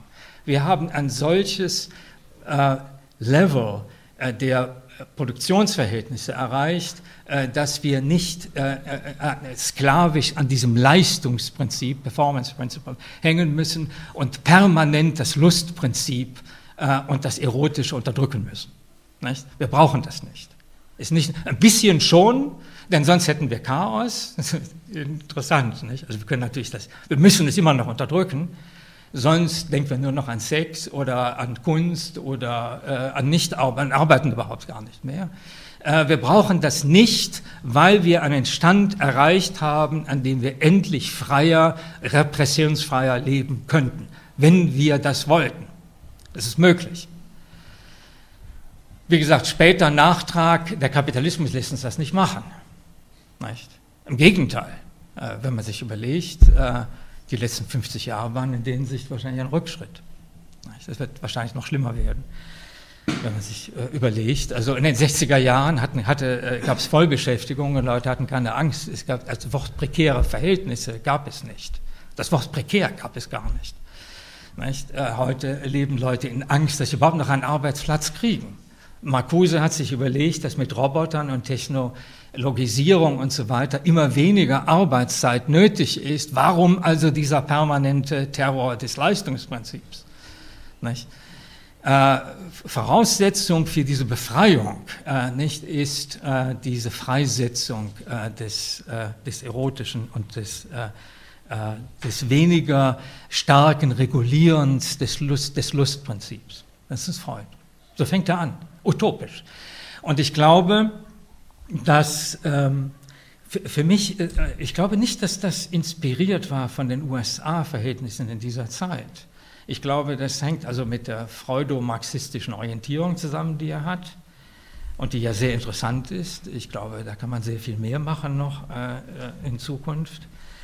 Ähm, auf der anderen Seite ist es so, dass äh, natürlich diese Überlegungen ähm, so abstrakt, ich weiß nicht, wie das jetzt auf Sie wirkt, äh, Leute haben, Schüler haben, Highschool, äh, Leute in der Highschool haben äh, dieses Buch äh, gelesen und wenn sie irgendwelche Reden halten mussten, haben sie darauf äh, Bezug genommen. Das heißt, man hat das Buch also nicht unbedingt äh, jetzt auf intellektuellem Niveau äh, reflektiert. Es ist auch sehr schwierig zu lesen eigentlich, aber man hat sehr wohl verstanden, dass jemand hier eine utopische Dimension eröffnet hat. Also für mich ist Marcuse überhaupt Utopiker. Nicht? Also da, daran sehe ich seine Leistung, daran sehe ich das Interessante, dass er diesen Mut hat, dass er das äh, vorgetragen hat, dass er das festgemacht hat an aktuellen Entwicklungen, dass er das persönlich gelebt hat und so weiter. Er ist, er ist einfach jemand, der darauf bestand, dass man also nicht diese Zumutungen, dass man sich dem entziehen muss. Ähm, der zweite Sache, die zweite Sache ist natürlich der eindimensionale Mensch, äh, den er, äh, und das ist das direkte Gegenteil, wo er eigentlich äh, behauptet, äh, dass äh, die Situation in den USA äh, überhaupt keine, er analysiert nicht die, die Klassenverhältnisse in den USA, besondere Situation, kein Wort von Armut oder so, sondern es ist der Versuch zu beschreiben, dass eine höchst erfolgreiche ähm, fortgeschrittene Industriegesellschaft äh, auf dieser totalen Ideologisierung äh, beruht. Nicht? Die Werbung ist alles gleich, äh, alle Leute sind integriert, alle Leute äh, sind happy, ob sie das sind äh, oder nicht. Und er findet natürlich dafür dieses prägende Wort des, äh, des Eindimensionalen was natürlich niemand sein will, vor allen Dingen jüngere Leute wollen bestimmt nicht andimensional sein. Das heißt, du kannst machen, was du willst, du bist eigentlich festgefahren in, diesem, in dieser Gesellschaft, die auf höchstem oder relativ hohem Lebensstandard äh, äh, funktioniert, wo alles eigentlich funktioniert, wo du dann, wo du aber natürlich nur dann unglücklich bist, wenn du irgendwie ausscherst, wenn du in Opposition zu diesem eigentlich perfekten äh, System gerätst das äh, Technologie benutzt, um diese, äh, Marcuse ist einer der ersten, die die Funktion äh, der Technologie, obwohl Benjamin hat das schon gemacht in den äh, 30er Jahren, äh, des, äh, das ist, glaube ich, von Benjamin äh, inspiriert, die die Funktion des, der Technologie und der Technik untersuchen, die zur Stabilisierung des Kapitalismus führt auf einem hohen Niveau. Also der eindimensionale Mensch und man kann sich fragen, wieso hat dieses Buch dann später, also in der neuen Linken eine Rolle gespielt, für Studentenbewegung eine Rolle gespielt? Es hat eine Rolle gespielt. Vielleicht gerade wegen dieser äh, total negativen, äh, dieser hochgerechneten, äh, im Einzelnen nicht unbedingt stimmigen, aber dieser hochgerechneten äh, äh, Beschreibung äh, der Situation. Gerade in den USA kann man dieses Gefühl sehr gleich haben, also der Gleichheit äh, der, der Bedingungen, die gleichen Hotels überall, die gleichen, die gleichen Standards, äh, der hohe Standard, der überall da ist. Das Ausscheren ist eigentlich nicht erlaubt, ist auch gar nicht nötig. Äh, Leute sind einfach ähm, integriert in diese äh, Gesellschaft. Dieses Buch hat, darüber haben wir vor ein paar Jahren schon mal gesprochen, eine enorme Wirkung gehabt, äh, trotz, trotz dieser dystopischen äh, Sicht, eine, äh, eine Wirkung gehabt, weil wahrscheinlich Leute reagiert haben und gesagt haben, das wollen wir nicht. Und gesagt haben, ja, das sind tatsächlich Tendenzen, die wir haben, das ist so wie heute, man könnte das leicht äh, verbinden, nicht alle Parteien sind gleich, nicht? es gibt ja, der Unterschied zwischen CDU und SPD ist gar nicht mehr da, alles ist eigentlich gleich, nicht? es passiert überhaupt nichts mehr, es geht nur noch um Effizienz und die ist größer als bei den anderen, also sind wir besser.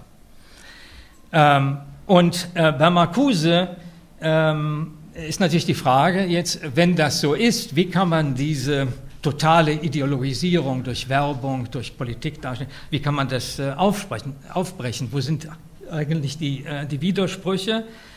Ähm, und äh, das ist natürlich ein generelles Problem bei Marcuse, denn er setzt dann, er setzt eigentlich immer ein neues ähm, Subjekt voraus. Das heißt, um eine radikale Veränderung zu erreichen der Situation, brauchte man ein neues äh, Subjekt, aber wie kann das Subjekt entstehen, wenn es diese totale Ideologisierung gibt? Das ist einfach bei Marcuse nicht äh, vermittelt. Er beschreibt, und das basiert auf sozialwissenschaftlichen Arbeiten, der an dem Element, er beschreibt einfach die Realität, so wie er sie sieht. Er beschreibt den Mangel an Alternativen, den Mangel an Opposition, äh, die Gleichförmigkeit, er beschreibt das. Ähm, in seinem Kopf, er führt das nicht aus, gibt es äh, nicht die Vorstellung, wir müssen davon äh, los, wir müssen davon weg, aber er beschreibt natürlich kein neues Subjekt, das das irgendwie aufbrechen kann. Die Arbeiterklasse ist passé. Äh, er sieht damals noch keine, also ähm, äh, Gruppierungen in der Gesellschaft, was ein bisschen merkwürdig ist, denn in den USA gibt es dann durchaus, das Buch erscheint 64, die SDS, also eine Berkeley-Gruppe, ist schon organisiert, äh, also Marcuse ist vielleicht ein bisschen spät dran. Er hat also diese, dieses Szenario entwickelt um 1960, am Ende der Eisenhower-Ära, und hat noch nicht gesehen, dass es dann mit den 60ern äh, mit dieser Aufbruchsstimmung auch neue Bewegungen gab. Er hat das noch nicht gesehen, Bewegungen, die auch sein Buch, seine negative Analyse der Situation ähm, äh, also aufnehmen äh, äh, würden. Und dann die, die andere Sache, und damit komme ich zu dem vorletzten äh, Punkt, das Wichtigste ist vielleicht die sogenannte repressive Toleranz. 64 schreibt er in einem Buch und da gehen dann ein, da gehen dann nachweislich die Erfahrungen in den USA ein und das Buch spielt auch eine Rolle, spielt eine Rolle bis heute. Ich werde also jedes Jahr mindestens einmal gefragt, kannst du nicht mal kurz über die repressive Toleranz äh, sprechen? Äh, denn das Wort äh, ist, ja, ist, ja, merkwürdig. Ne? Wie, wieso kann Toleranz, ich denke sofort an Minna von, nicht Minna von Bahn, Nathan de Weise von Lessing, wie kann Toleranz repressiv sein. Nicht? Das war doch was Wunder also Großartiges. Nicht? Toleranz haben wir doch gar nicht. Immer noch nicht, nicht. Wenn man an Berlin jetzt denkt und den Antisemitismus. Äh, nicht? Äh, Toleranz haben wir. Nicht? Das gab es bei Lessing im 18. Jahrhundert. Das war dieses Aufklärungsideal. Wie kann das also repressiv sein? Äh, Marcuse äh, geht aber gleich äh, in medias res. Er spricht nicht über Lessing, äh, er spricht darüber, äh, wie es, und das klang schon an in der Diskussion äh, vorhin, äh, wie ähm, die ähm, Opposition, zum Beispiel im Fernsehen, verschiedene Positionen gar nicht stattfinden können. Es gibt zwar, und das ist sehr wichtig für die Amerikaner, die Tradition der Meinungsfreiheit, viel stärker als äh, hier in äh, Deutschland. Äh, natürlich, das ist eine heilige Sache, die Meinungsfreiheit. Das heißt, jeder darf und soll seine Meinung sagen, auch wenn die also ganz abseitig ist. Das, ist, das hat mir immer imponiert in den USA. Äh, das funktioniert sehr gut im akademischen Bereich. Man kann wirklich, äh, man kann Trotzkismus äh, machen. Nicht? Leute werden sagen, sehr interessant, wunderbar. Was sagt er denn so? Nicht? Es gibt einfach diese Offenheit gegenüber ähm, Positionen, aber es gibt natürlich keine, dem entspricht keine wirkliche Opposition. Das heißt also, dass die Meinungsfreiheit ist inszeniert. Äh, sie ist inszeniert und sie hat ihre, ihre Grenzen. Damit rührt er direkt an eine ganz entscheidende amerikanische Institution. Das ist also Kernstück der liberalen Demokratie äh, in den USA, die Meinungsfreiheit, Versammlungsfreiheit, Meinungsfreiheit, jeder und jede darf und soll seine Meinung sagen. Erfrischend für jemand, der aus äh, Deutschland, also nach den USA geht, noch, selbst heute noch. Nicht? Das ist diese Tradition. Aber wie gesagt, es ist begrenzt. Äh, und äh, sobald es in irgendwelche Aktionen umschlägt, äh, sind die Grenzen da. Und das ist der Punkt, den, den Marcuse betont. Das heißt, eine Toleranz, die von absieht, eine begrenzte Toleranz ist keine Toleranz. Nicht? Wenn die amerikanische Gesellschaft tolerant wäre, dann wäre ich im Fernsehen nicht? mit meinen Positionen. Bin ich aber nicht. Also so tolerant kann die Gesellschaft nicht sein. Äh, nicht? Man muss, wenn man solch einen Begriff der Toleranz nimmt, muss man die Rahmenbedingungen äh, ansehen und dann wird man verstehen, also wie die Grenzen sind oder was die Leistung ist. Er plädiert für eine befreite, er spricht davon, dass Freiheit, anderes Heiligtum der Amerikaner, äh, nur eine Befreiung sein kann, ein Prozess sein kann, die verbunden, er verbindet das mit der Meinungsfreiheit, die, äh, die man durch die offene Diskussion von Meinungen äh, erst herausfinden kann. Verstehen Sie? Also er nimmt dieses Wort äh, nicht, und er begründet wirklich von allen Seiten, es geht nicht um irgendeine humanistische Toleranz, es geht tatsächlich um solche Dinge wie Freiheit und Befreiung, äh, es geht um Gewaltverhältnisse in der Gesellschaft. Und es geht auch darum, was Leute eigentlich äh, sich äh, von, die, die von unten zumuten lassen. Das heißt, wir akzeptieren Krieg. Nicht? Was ist das für eine Toleranz, wenn man sagt, ja, ich respektiere deine Meinung? Nicht? Aber äh, äh, ist das die gleiche Toleranz, die gegenüber Kriegen stattfindet? Ja? Also er, wenn man will, er spielt ja ein bisschen mit diesem Begriff. Nicht? Wir tolerieren, wir tolerieren. Meinungen sind okay, aber Waffen einsetzen in Vietnam, das ist, wie ist es damit? Nicht? Verstehen Sie? Es, es geht darum, warum tolerieren wir ähm, also Autos, die schnell kaputt gehen, oder Marcuse hat das äh, als einer der ersten aufgebracht, diese Plant Obsolescence, dass Waren produziert werden, die von vornherein nur eine bestimmte Gültigkeit haben. Marcuse hat damit großen Erfolg gehabt, hat mich auch sehr beeindruckt. Nicht? Plant Obsolescence. Die Glühbirnen, die 20, 30 Jahre lang halten können, die halten nur ein Jahr. Nicht? Absichtlich. Forschung wird investiert, damit das erreicht wird.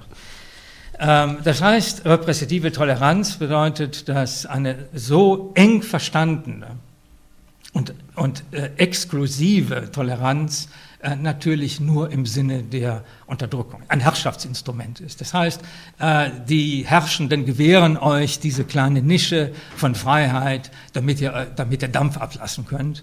Die sind clever, die sind nicht so dumm wie die Kommunisten, nicht, dass sie das abblocken oder so zensieren. Nein, nein, bei uns dürft ihr natürlich das sagen.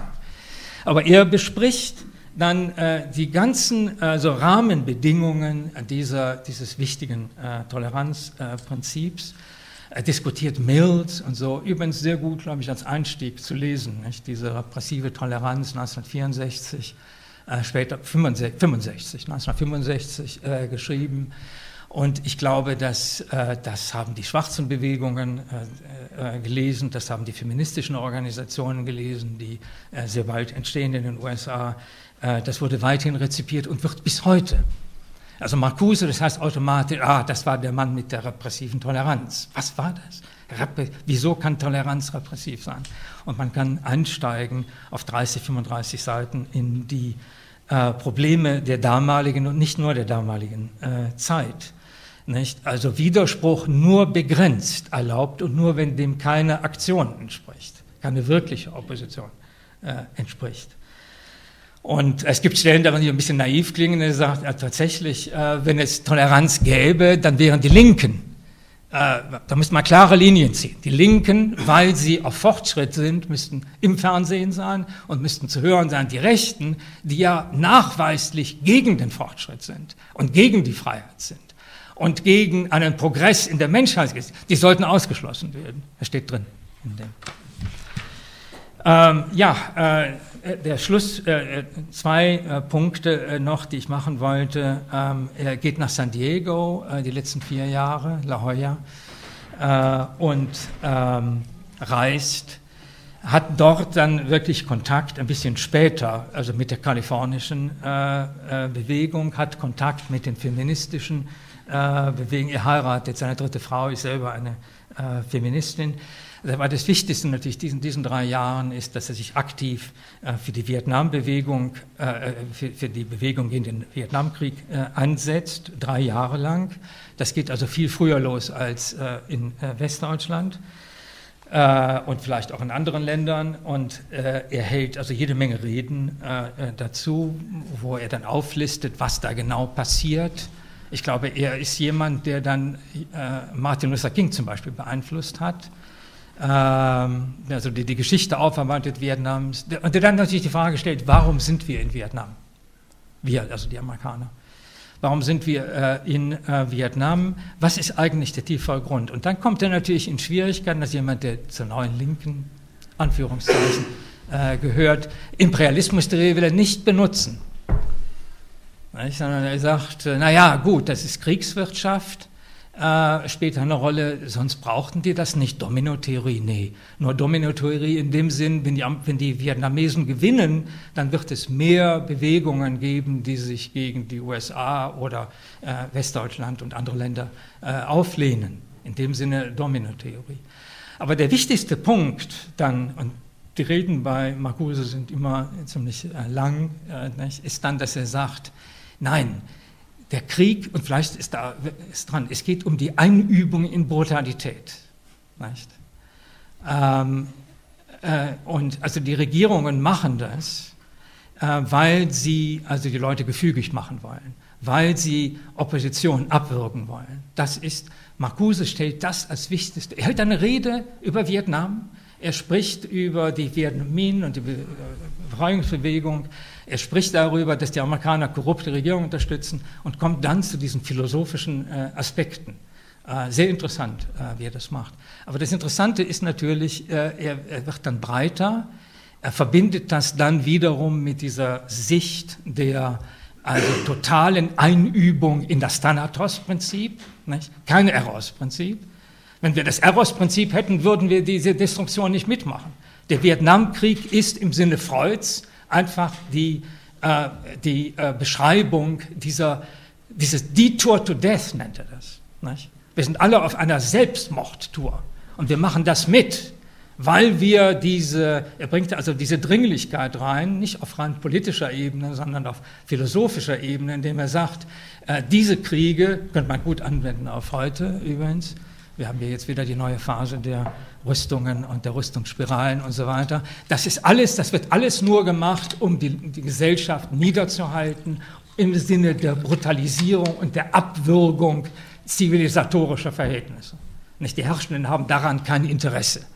Denn äh, wenn sie das machen, behalten sie ihre Macht. Wenn sie das nicht machen, riskieren sie, dass sie die Macht verlieren, denn die Leute, die dem Lustprinzip oder dem Eros-Prinzip huldigen, werden einfach diese alten Punkt, Kasten. Wir müssen bald Schluss machen. Bitte? Ja. Letzten Punkt, wir müssen bald. Der letzte Punkt, das war der letzte Punkt. Das war er schon. Äh, das war der letzte Punkt.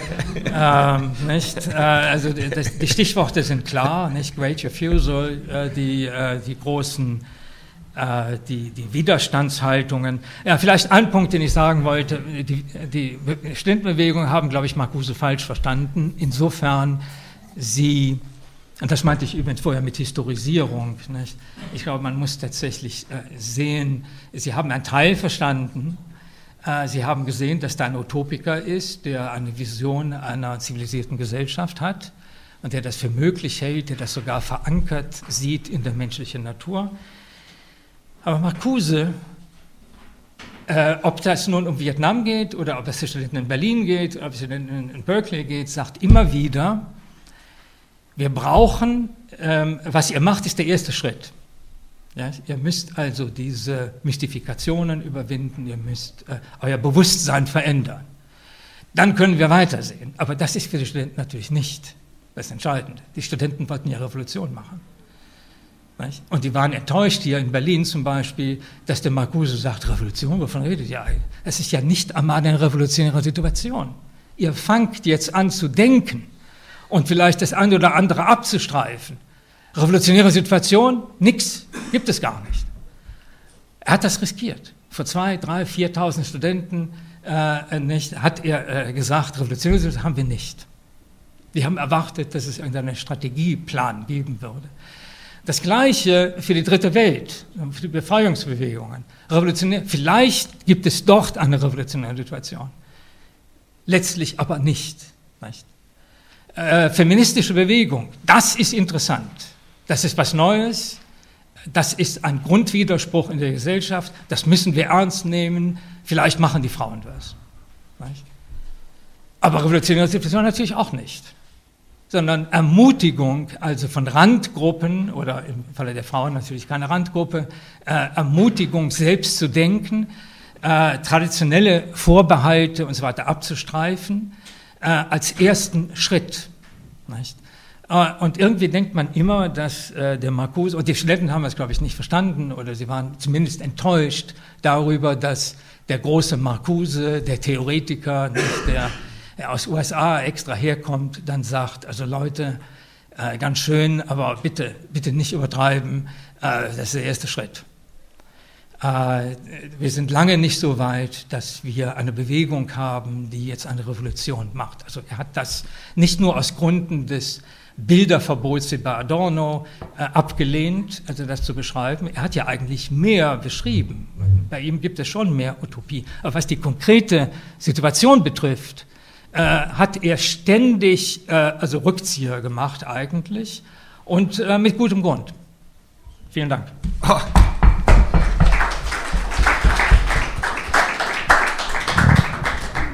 Ja, ich würde vorschlagen, bevor wir noch mal eine kleine Pause machen, äh, versuchen wir noch diesen Vortrag zu diskutieren. Ich bitte wie immer, ja, gleich hier vorne und dann eins, zwei. Vielen Dank. Drei, utopische Lesart von Marcuse, beziehungsweise hat seiner Menschen die dystopischen.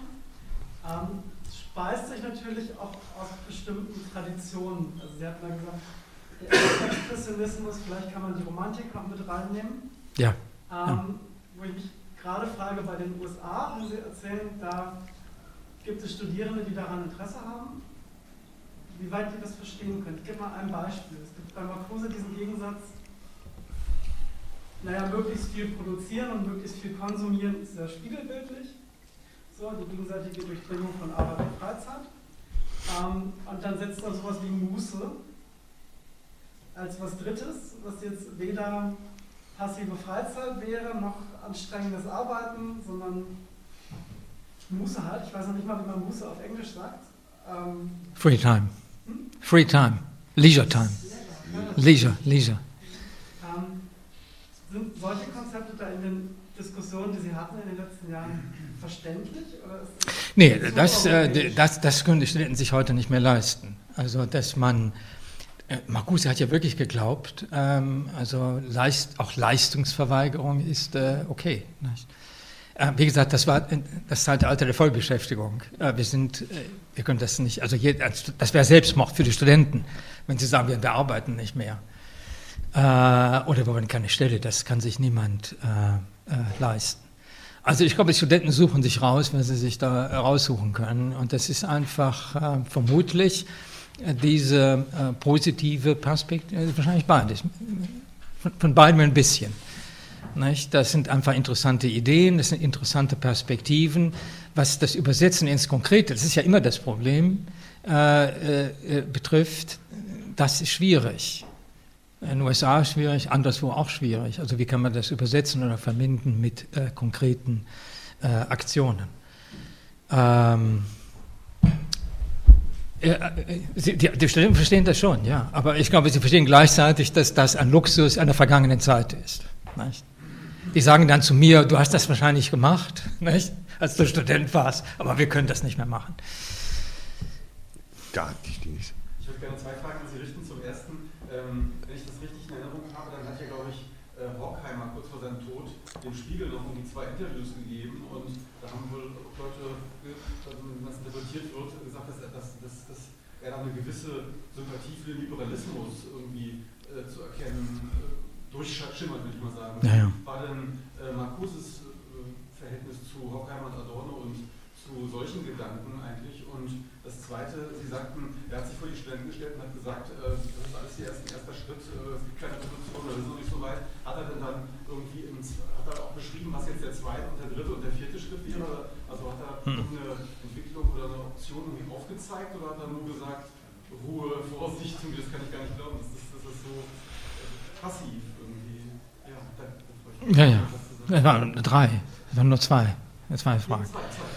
Ah, zwei, ja. Also Liberalismus, ja, mit Horkheimer, das ist so eine Sache, das kann ich auch schon ein bisschen an, wie Leute sich entwickeln, nicht? Also von bürgerlichen zum marxistischen, vom marxistischen, das ist klar, nicht? Also es ist zum Teil auch ein Rätsel, wie das äh, passiert, man kann da nur spekulieren, nicht? Ähm, warum Leute das machen, vielleicht ein Machtinteresse, also bei Leuten wie Combrandi oder so ist wahrscheinlich, die wollten immer irgendwie vorne sein nicht? als Führer. Und wenn da keine Revolution ist, dann macht man eben äh, was anderes. Nicht? Äh, Joschka Fischer, es gibt ja ziemlich unrühmliche äh, Beispiele. Äh, Peter Schneider auch hier. Nicht? Ist, sie gehen immer weiter nach nicht? rechts, nicht? liberal, rechtsliberal.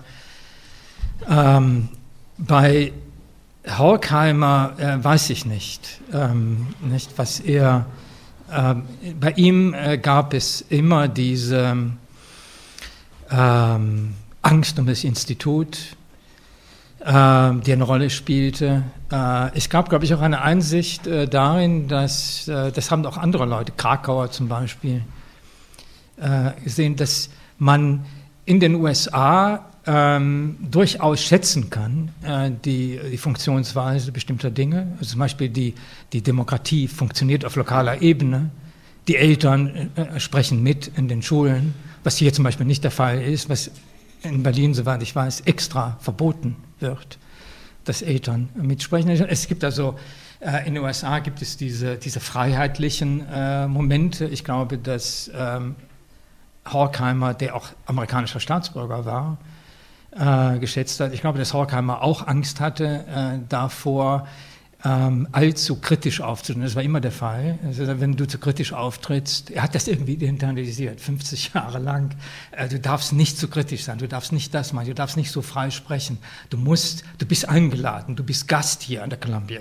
Du kannst die nicht verärgern. Die Amerikaner machen, die Amerikaner kämpfen gegen Hitler. Wer kämpft denn sonst gegen Hitler? Außer den Russen, die er natürlich nicht so stark äh, betont hat.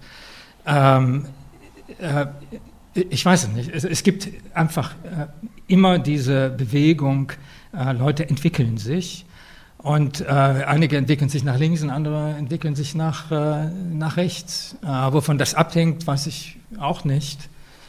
Ähm, bei Horkheimer äh, wahrscheinlich, ähm, das war jemand, der den Faschismus dann anders gesehen hat, schon der also Schritt für Schritt, auch ideologisch, der sowieso Schopenhauerianer war.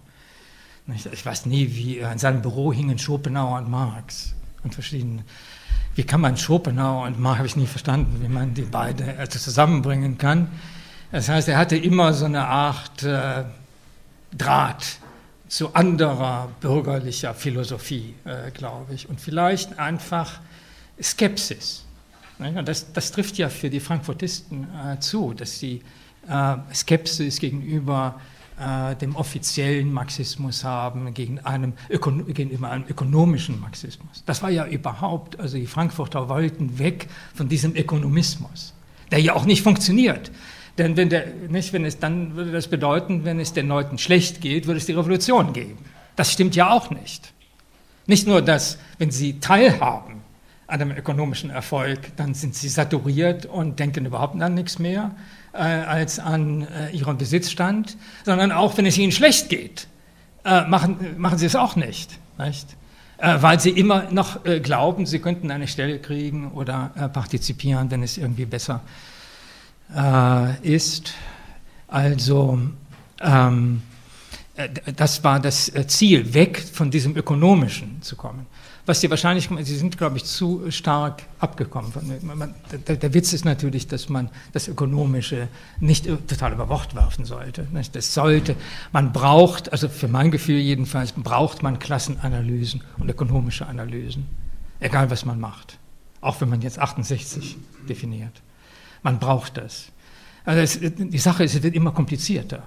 Nicht? Äh, und einige, äh, die, die, die dogmatischen Marxisten haben sich das zu einfach gemacht und die andere Seite macht sich das eben auch zu einfach.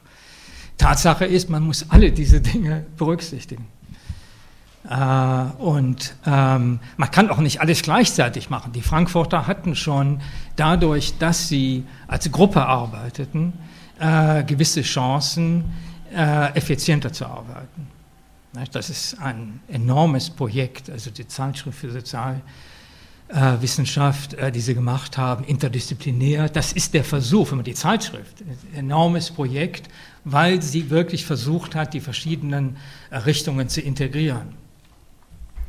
Aber das Entscheidende ist, dass eine Analyse das leisten muss. Und das heißt, das, das äh, Integrierende ist immer noch ein, es reicht nicht, Argument hat das übrigens auch gemacht, hier nicht das Argument, die Zeitschrift, dass man, äh, dass man tatsächlich äh, die, den Wissensstand auf verschiedenen äh, Gebieten berücksichtigt und dann sieht, wie das vielleicht zusammenhängt. Aber ähm, die, die Frage ist, wie man das dann zusammensetzt. Und die Kritik an Horkheimer übrigens ist, dass der sehr autoritär gewesen ist und dann einfach gesagt hat, du machst das, du machst das. Das heißt, dass er selber die Analyse, die Integration nicht geleistet hat. Dagegen spricht allerdings, dass so ein Projekt wie die äh, Authoritarian Personality ähm, durchaus ähm, produktiv war, nicht, würde ich sagen. Also ich glaube, das ist die große Leistung